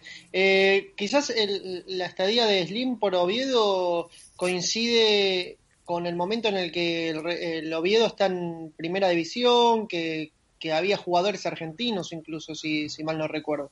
O sea, sí, eh, eh, se parece que Slim al final invirtió en todas partes. Es, es un clásico esto, esto se, se, lo decimos siempre a la audiencia, cada día ocurre más esto, ¿no? Diversifican hasta niveles insospechables, ya no hay ningún empresario que se casi se dedica únicamente a un sector y el caso de Slim, como bien lo planteaba eh, Yair, eh, picotea en todos los sitios, ¿no? Como dicen los mexicanos, es una botanita, ¿no? La botana esta que se, que se come de picoteo de cositas. Total, y en el León le fue bastante bien porque lo agarró en la segunda categoría, en la B, y lo llevó a primera a su equipo. Así que un éxito por ahí. Eh, si quieren contamos algunas perlitas más porque hay una relación entre Carlos Slim y la política. Le va muy bien con las crisis en México, empieza a comprar empresas fundidas y las recupera y tiene un arreglo con Carlos Salinas de Gortiari, uno de los nefastos, eh, si se lo puede adjetivar, gobernantes del PRI en México y con él compra la compañía Telmex cuando Carlos Salinas de Gortiari decide privatizar el mercado de las telecomunicaciones. Esto le permitió una posición dominante tan grande en el mercado que incluso en el gobierno de Enrique Peña Nieto se lo sancionó por tener, por ocupar posiciones monopólicas en el mercado de las telecomunicaciones. Y un dato que no es menor, dijo en octubre de 2019 que iba a invertir 100 mil millones de pesos mexicanos durante la presidencia del actual mandatario Andrés Manuel López Obrador. Anda, un personaje que ya vemos que, que no suele no eh, pasar que esta gente de tanta plata estén alejado del mundo de la política y conociendo la historia de México no podría ser de otra manera su relación fuerte con el mundo de la política. Slim por todas partes, porque está por todas partes. Queremos saber eso, muchas más cosas de él. ¿Qué más tienes por ahí? Así, ¿qué más tiene para conocer a ese personaje rico donde los haya y ahora el hombre de la vacuna? Bien, un tipo con muchas amistades, dicen que es amigo de Bill Clinton, del expresidente español Felipe González, del prolífico escritor mexicano Carlos Fuentes, pero hay un dato muy interesante y que es que parece que Carlos Slim tuvo un romance con la famosísima Sofía Loren. No. Eh, no. Quizás ustedes son muy jóvenes eh, y no lo sepan. Lo somos. Tampoco tampoco desde mi época, tampoco de la época de Alfredo, de hecho debe ser de la época de los padres de Alfredo. Cuidado, ¿eh? eh Cuidado, Jair, que estoy a punto de darle al mute, ¿eh? no, no, pero digo, Sofía Loren fue una especie de... De mi abuela, de mi abuela, ¿qué te crees, Jair? De mi abuela, mi abuela. Última invitación a la pizarra. Eh, no, pero bueno, chao, chao, Jair, que muy bien. Hasta aquí llegó la vida. No, no, no, dale, dale. Para, para quien no lo saben, hace muchos años Sofía Loren era una especie de Marilyn Monroe. Carlos Slim se queda viudo en el 99 y conoce en uno de estos festivales que él organiza en Acapulco, un festival de cine, eh, no lo organizaba él, perdón, en el Festival de Cine de Acapulco, conoce a Sofía Loren y parece que pegan muy buena onda. Eh, uno de sus biógrafos, que es Diego Sorno, que tiene un libro muy interesante y recomendamos sobre Carlos Slim, dice que, bueno, allí nació una especie de eh, amor, afer, de eh, relación amorosa entre Sofía Loren y Carlos Slim. De hecho, en el 2011, Slim inaugura una muestra a todo trapo que se llama Sofía Loren ayer, hoy y mañana, y obviamente que le invita a Sofía a que presente la muestra. Se te nota demasiado, Carlos Slim. Se te nota demasiado. A ver qué dice Leán pequeño datito a Carlos Slim con respecto al fútbol, que hace poco cuando eh, Ronaldinho tuvo su paso por el fútbol mexicano, más precisamente cuando firmó con los eh, Gallos Blancos del Querétaro, eh, el evento de presentación de Ronaldinho estuvo auspiciado por Telemex y Carlos Slim ahí se dio el gustito de conocerlo y, y, hablar un poquito y fotografiarse con Ronaldinho. Ah, encima fan de Ronaldinho. Ronaldinho que ya entiendo que ya no está en Paraguay en ninguna cárcel, ¿no? Bueno, eso será otro tema. A ver, para ir acabando con, con Carlitos Slim, el hombre de los pesos, ¿qué más tienes por ahí, eh, Yair? Dos, tres cositas. Bueno, eh, su ex mujer se llamaba Soumaya, falleció. En su honor hizo un tremendo museo quienes tengan la oportunidad de conocer la Ciudad de México, se los recomiendo. El Museo Sumaya tiene de todo, que son piezas de la colección privada de Carlos Slim, desde Rodán hasta el Greco, hasta muralistas mexicanos como Diego Rivera y Orozco. No se priva de nada, Carlitos. Y un datito de color para cerrar es que parece eh, que una de sus vetas oscuras es que estaba bastante vinculado a los legionarios de Cristo. No. Una orden Sí, señor, una orden muy atravesada por la Maciel, de este cura Marcial Maciel en México. De hecho, dos de sus hijos fueron parte de los legionarios de Cristo y su hijo Patrick intentó crear y financiar un partido antiaborto en México. Les dejo estas perlitas no. para seguir estudiando. Me quedé así, pero perplejo, absolutamente perplejo. No tenía ni la, ma- ni la más remota idea de esta relación de Carlos Slim, el hombre de esta semana, ¿no? De la noticia, seguramente por lo hecho, y en esta parte, pues evidentemente se la premiamos que haya sido copartícipe del proyecto de la generación de la vacuna producida en Argentina, ¿no? Y envasada eh, en México y que va a ser fundamental para, para América Latina, gracias también a las políticas de Estado de dos países que han cooperado, han cooperado mucho, no solo son eh, no avances del- de, de empresarios como Slim o Hugo Sigman en el caso argentino, sino también no del Estado atrás a favor de esto. Así que bueno, personaje, un personajazo que además lo has dejado con esa con esa frutilla en el postre fantástica, ¿no? Que es lo de no tenía ni idea de los legionarios de Cristo, lo que nos faltaba ya y, y el amor con Sofía Loren me mató. Ahí me dejó totalmente fuera de juego. Paramos a- acá y de, de Carlos Slim nos vamos de México ahora, enseguida, en la pizarra, a comidas callejeras. Estamos en la pizarra. Alfredo Serrano Mancilla en AM750. Y sé, sé- soy consciente que no es la hora. Al menos en la Argentina, en Ecuador sí. En Ecuador estamos en horario. Estamos en horario ahí de irse al Parque de la Carolina y comerse, iba a decir una barbaridad, no lo voy a decir. Porque si lo digo, los que me escuchan en la última hora en España van a decir, pero ¿qué estás diciendo, Alfredo? Sí, es que eso se come en los kiosquitos ahí, en un parque divino que hay en Quito. Es, estamos con ganas de hablar de, comidas callejeras, esto que, que, que se come ahí al pasar en cualquier barrio, en cualquier esquinita. Para mí es la mejor comida. Tengo que reconocer que a mí si me ponen a elegir, y lo digo de verdad, ¿eh? entre un restaurante gourmet o un restaurante y algo ahí en la esquinita, no tengo, pero la tengo clarísima, clarísima. Así que Abraham y al resto de compas, a ver si somos capaces de, en este ratito que nos queda, lanzar la cantidad y diversidad de comida callejera que tenemos en nuestra América Latina, ¿no? Totalmente, Alfredo. Yo creo que es una señal de identidad, ¿no? de los latinoamericanos, nuestra pertenencia, nuestro sentido de pertenencia con la comida callejera. Voy a arrancar con Argentina porque yo francamente quiero conocer, me ha dicho Lean que él conoce comida vegana callejera y esto yo no me lo creo. Pero Nadie se lo cree, nadie se lo cree. Miente, Leandro miente. Cuando estábamos haciendo la lista decía, bueno, eh, deme, deme un centro, compas, y le dije, bueno, a, a Leandro quizá no porque no creo, pero vamos a ver.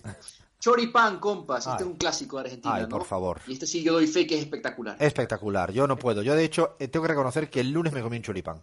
Este lunes pasado Es buenísimo. es que me encanta. No en la calle, eso sí, porque no estoy saliendo. Pero me encanta. El choripán es un clásico. Es un clásico. Un clásico. Y para los que no lo sepan, bueno, rápidamente, consiste en un chorizo asado, es así de fácil, que se sirve entre dos trozos de pan. Maravilloso. Y ahí si quieres le pueden agregar chimichurri y esa es, eso es el paraíso, compas, Tú, ¿no? tú sabes, Abraham, que yo me tiré años diciendo chumichurri. Chumichurri. No, no lo dije nunca bien. Después ya, esto para el test ya sí, ¿eh? ahora estoy chimichurri, ahora ya lo manejo. Pero estuve mucho tiempo, se ríen de mí aquí todos, como dice el gallego este, diciendo chumichurri. Digamos que también es una comida que, que, bueno, el choripán también es clásico de, Uruguay, para ser, para ser justos, ¿no? Eh, ot- otra de las comidas callejeras, compas, rápidamente de Argentina. Bueno, la pizza, la pizza argentina, que es muy, muy callejera, eh, es parte ya de la identidad de los argentinos también. Las empanadas, que son espectaculares, a mí me encantaron cuando estuve por allá. El pebete, que yo no sabía qué era, me, decía Bahía, el pebete, ponlo ahí en la lista. Es un pan típico, estuve investigando, de la gastronomía argentina, también uruguaya, que también eh, se lo conoce como el pan de Viena. Es un pan en forma ovalada, con corteza tostada, eh, una miga esponjosa y se lo elabora con harina de trigo.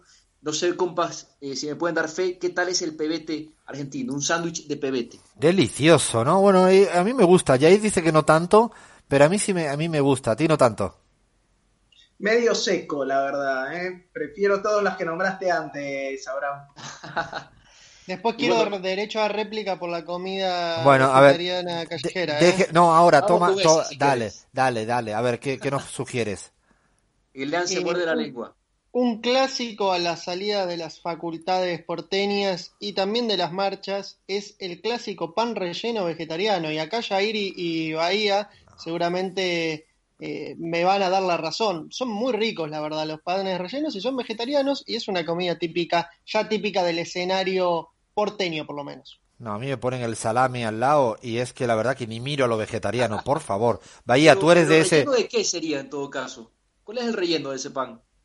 Eh, siempre relleno de vegetales, puede ser de queso, eh, es muy rico, queso y cebolla, queso y aceitunas, eh, berenjena, zanahoria, Bahía. ¿tú eres de esa banda también? ¿De ese...? No, yo no soy de esa banda, pero sí doy fe que en el país, Universidad de Buenos Aires, pasan esas cosas. Eh, hay comida eh, Me niego. callejera, pan relleno existe, es como una, es como una religión prácticamente. Si no, si, si entras a la facultad sin un pan relleno, medio te miran raro, eh, así que está muy muy afianzado. En mi caso, eh, sí, me, en relación a las comidas callejeras que estaba hablando Abraham, eh, sí me ha pasado porque he viajado mucho en tren durante muchos años de mi vida y he mirado con admiración a gente que a las 8 de la mañana, eh, chicas jóvenes de mi edad, eh, comen pancho y desayunan pancho. La verdad, mi admiración a esa gente que le resiste el estómago, eh, la verdad que yo no lo puedo creer y valor total, valor total. Yo tengo que reconocer, no lo haría a esos horarios, pero un pancho, un perrito caliente, como dicen en España, un hot dog, eh, eso es una mar eso es, yo no puedo. Yo voy al parque, eh, cuando iba al parque Rivadavia, a la tardecita y veía el del pancho, y es que se me iban los ojos, se me van los ojos si lo veo. El panchito o la pati, ¿no? Que dicen en Argentina la hamburguesa ahí callejera, una la pati o una pati, por eso también se ríen de mí, o La el pati. ¿Cómo es? ¿El pati No, o no, la no, pati? ¿Cómo es? El pati, el pati. El Pati. Eh, Creo que eso también lo digo siempre, digo la Pati. Me, creo que me viene Patricia y digo la Pati. Es una cosa rara que funciona en mi cabeza. Bueno, ¿qué más, Abraham? Pasemos a otros países, a ver qué tenemos. Me imagino a Alfredo pidiendo una la pati con chumichurri. Vamos con Absolutamente. Ecuador, compas. Dale. Porque seguro que Alfredo, cuando no se atrevía al principio a decir cuál es esa comida famosa del Parque de la Carolina, seguro que estaba pensando en esto, ¿no? Dilo, yo les dilo. recomiendo cuando vayan a Quito que se vayan al Parque de la Carolina y pidan un ceviche de chochos, pero sin miedo, ceviche de chochos, compas. No sé si saben de qué se trata. Imagínense, eh, ahora los que nos están escuchando en España en la última hora, esperen, esperen, esperen. Explícalo bien, Abraham, por favor, te lo pido. Bueno, el ceviche, ¿no? La base de cualquier ceviche, pero este, lean atención, es un ceviche vegetariano que se hace a base de chochos, ¿no? Eh, que no sé cómo describirlo, es un vegetal bastante particular en mi país, se lo comen muchísimo, sobre todo en la sierra, ¿no? Se lo prepara con chochos, con cebollas, con tomate, cilantro, limón, un poquito de naranja y salsa de tomate. Realmente está bueno, pero digamos que en la costa comemos otra cosa, como por ejemplo, Alfredo, no sé si hayas probado alguna vez en Guayaquil, la famosa carne en palito. Ay, no, no, no, jamás la probé, esa no la conozco. ¿No? Bueno, son pinchitos, ¿no? De carne Ah, de res. suena bien eso. Muy bueno, muy bueno, ¿no? Con ajo, achiote, un poquito de comino, asado toda la parrilla. Bueno, es un mito, Alfredo, en las calles de Guayaquil, es un mito, te atrae, es un imán, ¿no? Tú ves ahí los kiosquitos de lata, con, eh, el cocinero con su carne en palito y la gente se pega ahí como, como si fuera un imán. Espectacular, muy recomendado. Y lo otro, que también se lo hace, ahí a la parrilla, en la calle, muy típico de Guayaquil, el choclo asado, también en la sierra, por supuesto, choclo asado. Eso sí me encanta. De hecho, en Perú para mí es el mejor choclo asado que uno se puede comer. En la Argentina también se lo se, se come. Eso es, es bastante rica, ¿eh? Eso. Buenísimo. Y bueno, si quieren antes de pasar a otro país, hablarles de la tradicional tripa mishki, las tripas de la floresta. Ay, Dios mío. Es un plato patrimonio del Ecuador, ¿no? Aunque sé que viene de Argentina, porque básicamente hablamos de los chinchulines. Ay, a mí me gusta. Bueno, a- la cara de Leandro, tengo que decirle a la audiencia, eh, está en un momento complicado. Está en un momento. Chinchulín es momento complicado para Leandro. A mí me gusta. Tengo que reconocer que yo a esto le voy dando a, a todo. Cuando decías antes. ¿Cómo, cómo decías, eh, Lean? Me ahorro los comentarios. Estamos hoy. Ahora me estoy, me estoy así como todo lo que me dijiste al principio del Barça. Ahora voy, a- voy aprovechándome. No, Eh, decías antes algo de los, ¿cómo era lo que dices en Guayaquil que se come como los pinchitos esos? ¿Cómo se dicen? Perdón. Carne en palito o el chuzo. Me, me ha hecho recordar a los anticuchos en Bolivia. El anticucho. Yo tengo que reconocer que, bueno, el Guille, mi, mi amigo Guillermo Ulietti, que a veces ha pasado por acá, eh, compañero, amigo, él es, pero adicto. Vas a Bolivia por E o el sur de Perú y a cualquier hora, a cualquier hora se traga unos anticuchos corazones así. Yo mm, mm, mm, no tanto, no soy tan afín a meterme un anticucho a, a la nochecita en Bolivia con el frío paseño. Eso para mí es una imagen muy de La Paz, muy de Bolivia. Sí, bueno, si quieres hablemos de Bolivia, porque ahí sí que tienen muchísima comida callejera. Eh, yo tuve la oportunidad de probar algunos de estos de estas comiditas y son, a mí me encantaron, la verdad. Eh, mucha fritura, ¿no? Mucha fritura, mucha, muchos aromas de a la Salchipapa. en las calles, las salchipapas, eh, bueno, buñuelos, Alfredo, los buñuelos bolivianos y las yauchas rellenas de queso fresco o zapallo. No sé si las has probado. Sí, Son me encantan, me encantan. Yo tengo que reconocer que cuando vivía ya mucho tiempo en Bolivia, eh, hubo una época grande que viví con un amigo, muy amigo, muy conocido, pero no voy a decir el nombre. Todas las noches tragábamos salchipapas. Era una cosa, una dieta horrorosa, pero era en la esquinita el salchipapa no podía faltar. Así que, bueno, de, de- vámonos a México, que me imagino que hay mucha comida mexicana callejera como no podría faltar, ¿no?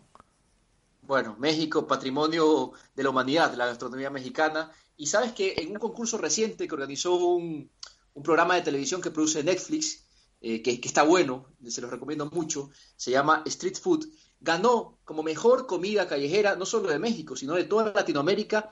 Yo no la he probado, la tlayuda mexicana, compa. ¿Tú la has probado? La tlayuda No, mexicana. no me suena, no recuerdo bien. No, no, no, no, no, no, no. Para mí Es la... originaria de Oaxaca. Ah, pues, curiosamente viví en Oaxaca, bastante. Yo viví un año de mi vida en Oaxaca, pero no recuerdo, no recuerdo, no recuerdo ese tipo de comida.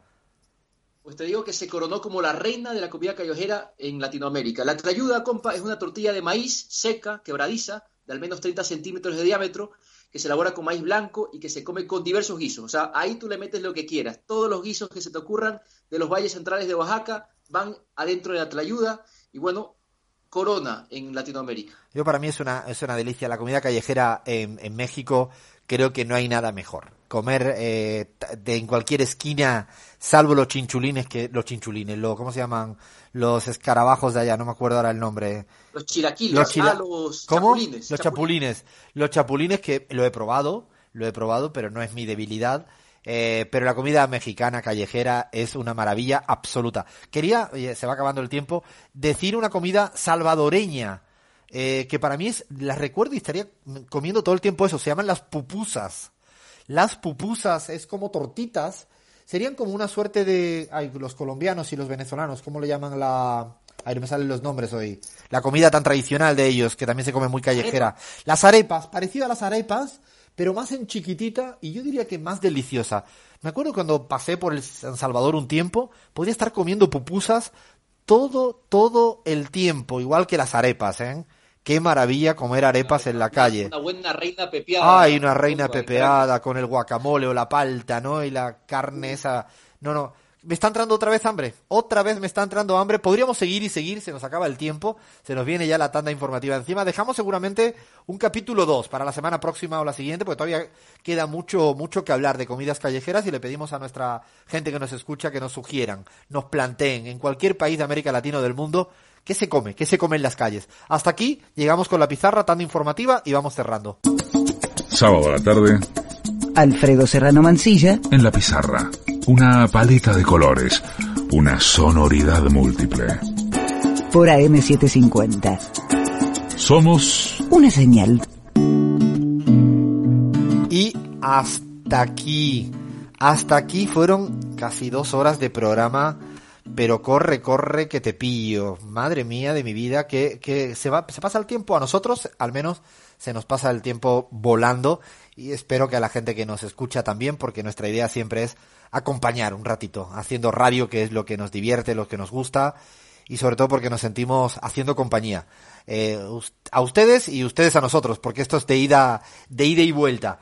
Así vamos despidiendo a toda la banda hasta la próxima semana, descansar lo que resta el fin de semana, los que puedan descansar, eh, y a preparar, a preparar con mucho mimo el contenido de, de cada semana. Me voy despidiendo de todo el equipo, a nuestro mexicano, guion argentino, Jair Sibel, compa, nos escuchamos la semana próxima. Un fuerte abrazo. Ahí se ven, guapetones. Gracias por la invitación y un gusto, como siempre, estar en la pizarra. Gracias, Yair. Y de barrio porteño a barrio porteño, sigo despidiendo a toda la banda. Bahía Luna, compañera, un beso fuerte. Disfruta lo que te queda de fin de semana. Abrazo a todas y a todos, un gusto muy grande. Y nos vamos para Salamanca con el calor, con los rebrotes, como buenamente pueda, que nuestro guayaquileño, que tendrá casi los dos ojos puestos en su país y, y aguantando ese veranito encerradito que se viene, creo yo. Te mando un fuerte beso, compañero, disfruta lo que pueda y nada, a preparar el programa que viene. Seguro, compa, un fuerte abrazo para todos y un saludo inmenso para, para la gente que nos escucha en mi país, en Ecuador. Chao, chao. Y eh, Lean me tiene, ya quedamos para el lunes que me explique bien lo de la Fórmula 1, porque ya he dejado el fútbol definitivamente, voy a empezar cosas a ver que no entiendo. Eh, te pido todo, todo el SOS necesario para mi nueva vida, que empezaré a hablar de McLaren o Renault o como se digan, porque no entiendo nada.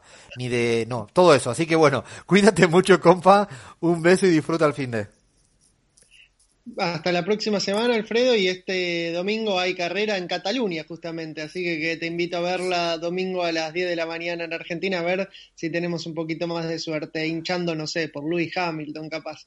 No me lo pierdo, fíjense lo que digo, no me lo pierdo. Bueno, ahora tengo que reconocer que eh, ahora voy a poner la segunda parte del, partido del, del, Manchester City, que tengo ganas de verlo, a ver si me quedo un poquito con mejor onda en el cuerpo con Josep, con Pep Guardiola, que tengo ganitas. Bueno, hasta aquí llegamos con, con la pizarra de hoy, le damos las gracias a, a la última hora, como siempre, a M750 en la Argentina, a Radio Pichincha Universal en el Ecuador y a toda la banda, a todo el equipo que hace esto posible, al responsable de sonido, a Fer y a Julieta, nuestra jefa de redes, al equipo de multicolor, a toda, a toda la tribu, a todo este chiringuito que hemos armado llamado la, la pizarra. Voy ahora, ¿no? Guardando todos los bártulos, los, los utensilios que tengo aquí encima y nada, como decimos siempre, somos la pizarra y hemos venido, hemos venido para quedarnos. Una mattina mi sono svegliato. Oh bella ciao, bella ciao, bella ciao, ciao, ciao. Una mattina mi sono svegliato. Desde cualquier lugar del mundo, La Pizarra con Alfredo Serrano Mancilla en AM750. Oh partigiano, portami via. Oh bella ciao, bella ciao, bella ciao, ciao. Oh partigiano, portami via, che mi sento di morire. Sì, io muoio dai partigiano. Bella ciao, bella ciao, bella ciao, ciao, ciao. E se io muoio da partigiano, tu mi devi seppellire. Eliari, lassù in montagna. Oh bella ciao, bella ciao, bella ciao, ciao, montagna, sotto l'ombra di un bel fiore, e la gente che passerà, oh bella ciao, bella ciao, bella ciao, ciao, ciao, e la gente che passerà o dirà